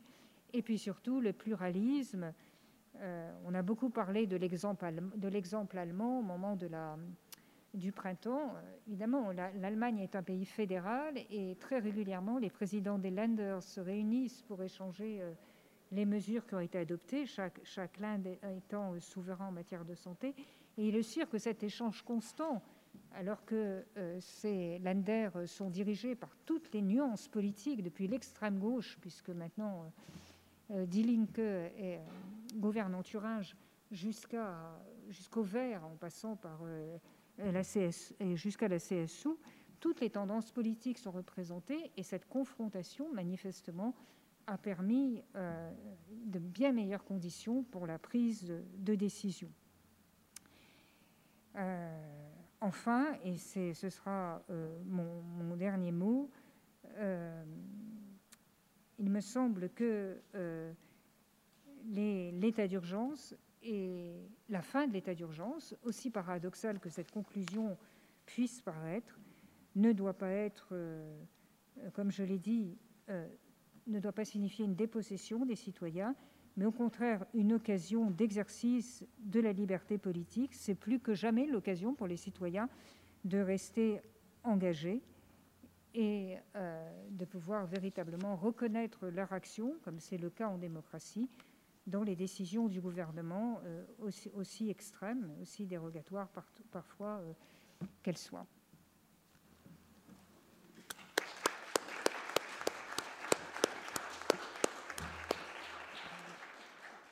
Merci beaucoup à Monique Cantos-Perber qui a posé des questions qu'il fallait poser qui a notamment souligné peut-être le caractère plus ou moins adapté de l'état d'urgence à des situations où l'on n'est plus face à un péril justement circonscrit dans le temps, mais à une sorte de maladie chronique. Donc que fait-on? Alors si nos intervenants le veulent bien, je voudrais quand même pouvoir donner la parole à la salle pour quelques questions, ainsi qu'aux internautes qui en ont posé, euh, et c'est François Séners donc, qui, nous, qui s'en fera le porte-parole. Et je voudrais peut-être, euh, pour euh, lancer la question, ben, vous dire que nous avons été informés que l'état d'urgence devrait être sanitaire, devrait être établi à partir de samedi, puisqu'il y avait au Conseil des ministres ce matin un projet de décret en Conseil des ministres déclarant l'état d'urgence. Voilà. Donc les questions que nous nous posons, les questions que nous avons abordées aujourd'hui, les interrogations de Monique Cantos-Perber sont d'une actualité euh, totale. La parole est à la salle réelle, si j'ose dire, et ensuite à la salle virtuelle euh, pour François Séners, par François Séners. Y a-t-il des questions dans la salle? Je sais qu'il est tard, qu'il y a une intervention importante en ce moment, mais si vous avez quelques questions, nous avons la chance d'avoir des orateurs euh, euh, qui nous ont impressionnés, je crois, ce soir par la qualité de leurs propos. Euh, profitons-en. Apparemment, tout ce qu'ils ont dit ne suscite pas de discussion. Je n'invite pas les orateurs à réagir, j'allais dire, sur les interventions des autres, parce que je crois qu'il vaut mieux qu'on fasse la place et la part aux questions extérieures. Alors, euh, je demande au président Sénère, donc peut-être qu'il nous rapporte quelques questions d'internautes. Une au moins, euh, la, première qui est de savoir si après le, terrain sécuritaire, après le terrain sanitaire, les intervenants imaginent, conçoivent qu'il puisse y avoir d'autres euh, domaines qui puissent justifier un régime d'état d'urgence. La question ne pose pas euh, celle implicite qui est évoquée par M. le Premier ministre, qui est de savoir si ce serait dans le champ de la loi de 1955 ou pas, mais voilà. Y a-t-il d'autres terrains possibles aux états d'urgence? Premier ministre? Sans, me prononcer sur le fait de savoir si ça conduirait à des mesures d'état d'urgence au sens où nous les avons évoquées ce soir à travers la loi de 1955 ou la loi sur l'état d'urgence sanitaire. Euh, je pense qu'il peut y avoir d'autres crises qui poseront la question de la nature de la réponse juridique à apporter à ces crises compte tenu de leur ampleur et de leur dimension théorique. Je pense notamment à deux types de défis que je j'envisage comme susceptible de se présenter à, nos sociétés. Euh, la première crise, c'est la crise cyber. Euh, si nous devions être confrontés à des attaques cyber massives sur euh, nos administrations de grandes institutions publiques ou de grandes entreprises, dans le cadre d'attaques concertées destinées à paralyser le pays, je vois mal comment les conséquences d'une crise d'une telle ampleur euh, ne conduirait pas les gouvernements à se poser la question des instruments juridiques qu'ils devraient mobiliser pour y faire face. D'abord pour euh, conduire des investigations destinées à euh, identifier, dans le cadre d'ailleurs de la coopération internationale, nous ne pourrions pas faire autrement, je parle sous le contrôle du procureur Molins, les auteurs de ces actes, mais nous, aurons, nous aurions aussi vraisemblablement à prendre des mesures juridiques pour rétablir dans des conditions extrêmement rapides qui pourraient justifier la mobilisation de mesures dérogatoires le fonctionnement normal des institutions qui se seraient trouvées paralysées par euh, ces attaques euh, cybermassives. Donc ça, euh, pour moi, c'est un sujet qui peut arriver. Ça peut être une forme de crise nouvelle à l'instar de la crise terroriste ou de la crise sanitaire se présentant à nous avec le cortège d'interrogations et de défis immédiats auxquels il faudrait faire face en mobilisant des outils juridiques. Il y a euh, une crise qui euh, mobiliserait aussi des outils juridiques et qui doit, à mon avis, mobiliser des outils juridiques nouveaux, mais qui ne relève pas euh, de l'état d'urgence et de la logique de l'état d'urgence, mais davantage d'une réflexion philosophique juridique sur le statut à donner à certains éléments de la biodiversité, par exemple, dans l'obligation dans laquelle on se trouverait pour faire face à la crise écologique euh, de les préserver. Je pense bien entendu à la crise climatique et aux défis que la crise climatique présente à nous, mais qui ne sont pas des défis qui relèvent de l'état d'urgence parce que ce défi vient de loin et se déploiera encore pendant de nombreuses décennies, voire même au-delà. Mais en revanche, euh, je ne vois pas comment la crise euh, écologique n'engendrerait pas à terme, c'est d'ailleurs déjà le cas sur le plan intellectuel et politique et philosophique et juridique, bien entendu, une réflexion très approfondie sur de nouvelles manières d'utiliser le droit à des fins de réponse à cette crise dans toute sa profondeur.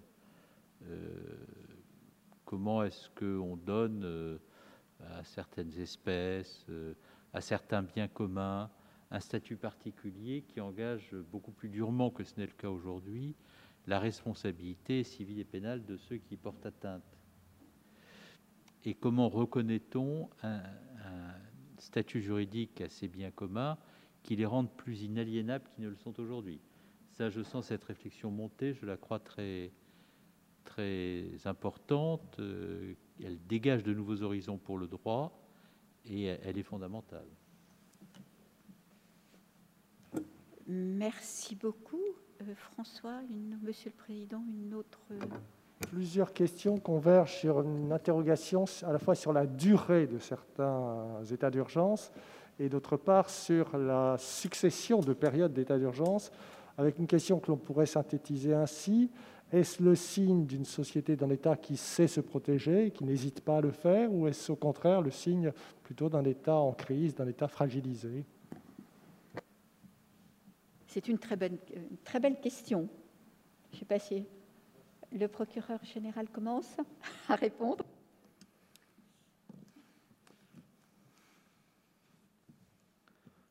Est-ce que c'est le signe d'une fragilisation? Moi, je, repense euh, à ce qui s'était passé pendant l'état d'urgence terroriste. Je, rappelle que, de mémoire, il avait été question de sortir de l'état d'urgence à la fin du printemps 2000. 16 ans. Et que quelques jours après certaines annonces et l'affichage de certaines volontés, qu'est-ce qui s'est passé? Il y a eu l'attentat de Nice. Donc, euh, l'état d'urgence, quel que soit finalement euh, son motif et quels que soient les, procès qu'on pourrait faire sur le degré de fragilisation de l'État, il est quand même aussi et d'abord euh, tributaire de la continuité des causes qui ont, présidé à sa création et une menace dont on pense qu'elle va disparaître, mais qui finalement perdure et qui se revivifie, ben, elle peut aboutir finalement à reparamétrer totalement la volonté euh, qui, existait de vouloir mettre fin à un état d'urgence. On reste quand même prisonnier de certains événements. Pour compléter ce, que, qui m'y autorisait, ce que vient de dire le, procureur général à l'instant, euh, je pense que euh, la question posée par le vice-président tout à l'heure sur euh, le lien qui peut exister entre le recours à l'état d'urgence et le défaut de capacité d'anticipation de l'État face à des crises qui ne voient pas venir suffisamment vite est un sujet politique qui mérite d'être d'être traité vraiment. Il est essentiel ce sujet. Et je, reviens à ce qu'est la question de la crise terroriste en essayant de répondre très euh, scrupuleusement à cette question et euh, en, essayant de ne pas le faire en commettant euh, un anachronisme, en analysant euh, la situation en fonction de ce que l'on sait aujourd'hui et qu'on ne savait pas au moment où on a pris la décision. Mais je pense que les gouvernements successifs, euh, jusqu'à celui qui a été confronté à la crise terroriste, n'avaient pas nécessairement prévu les tensions qui pouvaient traverser le monde et la dangerosité de nouvelles formes de comportement ou la dangerosité de l'islamisme, euh, et n'avait pas perçu la dimension réticulaire du terrorisme qui se présentait à nous, pour reprendre l'expression utilisée par, euh, Gilles Kepel, qui, montre comment euh, le terrorisme islamiste a évolué des années 90 jusqu'à nos jours. Je pense que le fait d'avoir désarmé le renseignement intérieur en France, en le privant de ses capteurs, euh, au moment de la réforme euh, des renseignements généraux de la DST, enfin on se souvient de tout ça, la création de la DCRI, puis de la DGSI par euh, le gouvernement auquel j'appartenais. Il y a eu là une perte de substance dans le renseignement intérieur français et notamment le renseignement territorial. La révision générale des politiques publiques appliquées à la police et à la gendarmerie n'a pas permis euh, au ministère de l'Intérieur de faire face aussi rapidement qu'il l'aurait souhaité euh, à des enjeux très précis. Le contrôle aux frontières, quand on a 14 unités de force mobile en moins, c'est plus compliqué que quand on les a. Euh, la, révision générale des politiques publiques appliquées au renseignement intérieur, ça ne facilite pas euh, le suivi des risques du haut du spectre autant que quand on a ses effectifs. Nous n'avions pas d'outils européens aussi performants que ceux qui ont résulté du renforcement de la coopération européenne dans de multiples domaines. Euh, la réforme de l'article 8-2 du Code frontière Schengen qui permet d'assurer le contrôle aux frontières extérieures de l'Union européenne des ressortissants de l'Union qui bénéficient de la libre circulation, mais qui doivent être contrôlés aux frontières extérieures dès lors qu'ils reviennent du théâtre des opérations terroristes, n'était pas possible avant la réforme de l'article 8-2 du Code frontière Schengen, mais qui intervient après l'état d'urgence. La directive sur les armes intervient, européenne intervient pour lutter contre le trafic d'armes en Europe, intervient après l'état d'urgence. La montée en puissance de Frontex intervient après l'état d'urgence. Donc je reconnais bien volontiers que nous n'aurions pas eu besoin d'état d'urgence dans les conditions dans lesquelles nous l'avons mobilisé si la capacité d'anticipation avait été plus forte sur tous ces sujets, c'est vrai. Et d'ailleurs, ça rend légitime le fait que nous l'ayons utilisé, c'est précisément parce que nous n'avions pas ces outils que nous avons dû y avoir recours. Et donc, pour répondre à, ce que vous avez évoqué, Madame, dans votre propos sur euh, le paradoxe, l'équilibre euh, et la nécessaire méfiance que l'on doit avoir quand on est attaché aux libertés à l'égard de la remise en cause des libertés à laquelle on s'habitue, je crois qu'il y a un sujet fondamental pour ceux qui sont investis de la responsabilité politique, c'est la capacité de planification et d'anticipation des crises dans l'appareil d'État. Parce que c'est là que se consacre la capacité de l'État à assumer ses prérogatives et à ne pas voir consacrer son impuissance. Et ça, c'est une question politique majeure si l'on veut que la confiance entre les citoyens et ceux qui exercent la responsabilité soit, forte.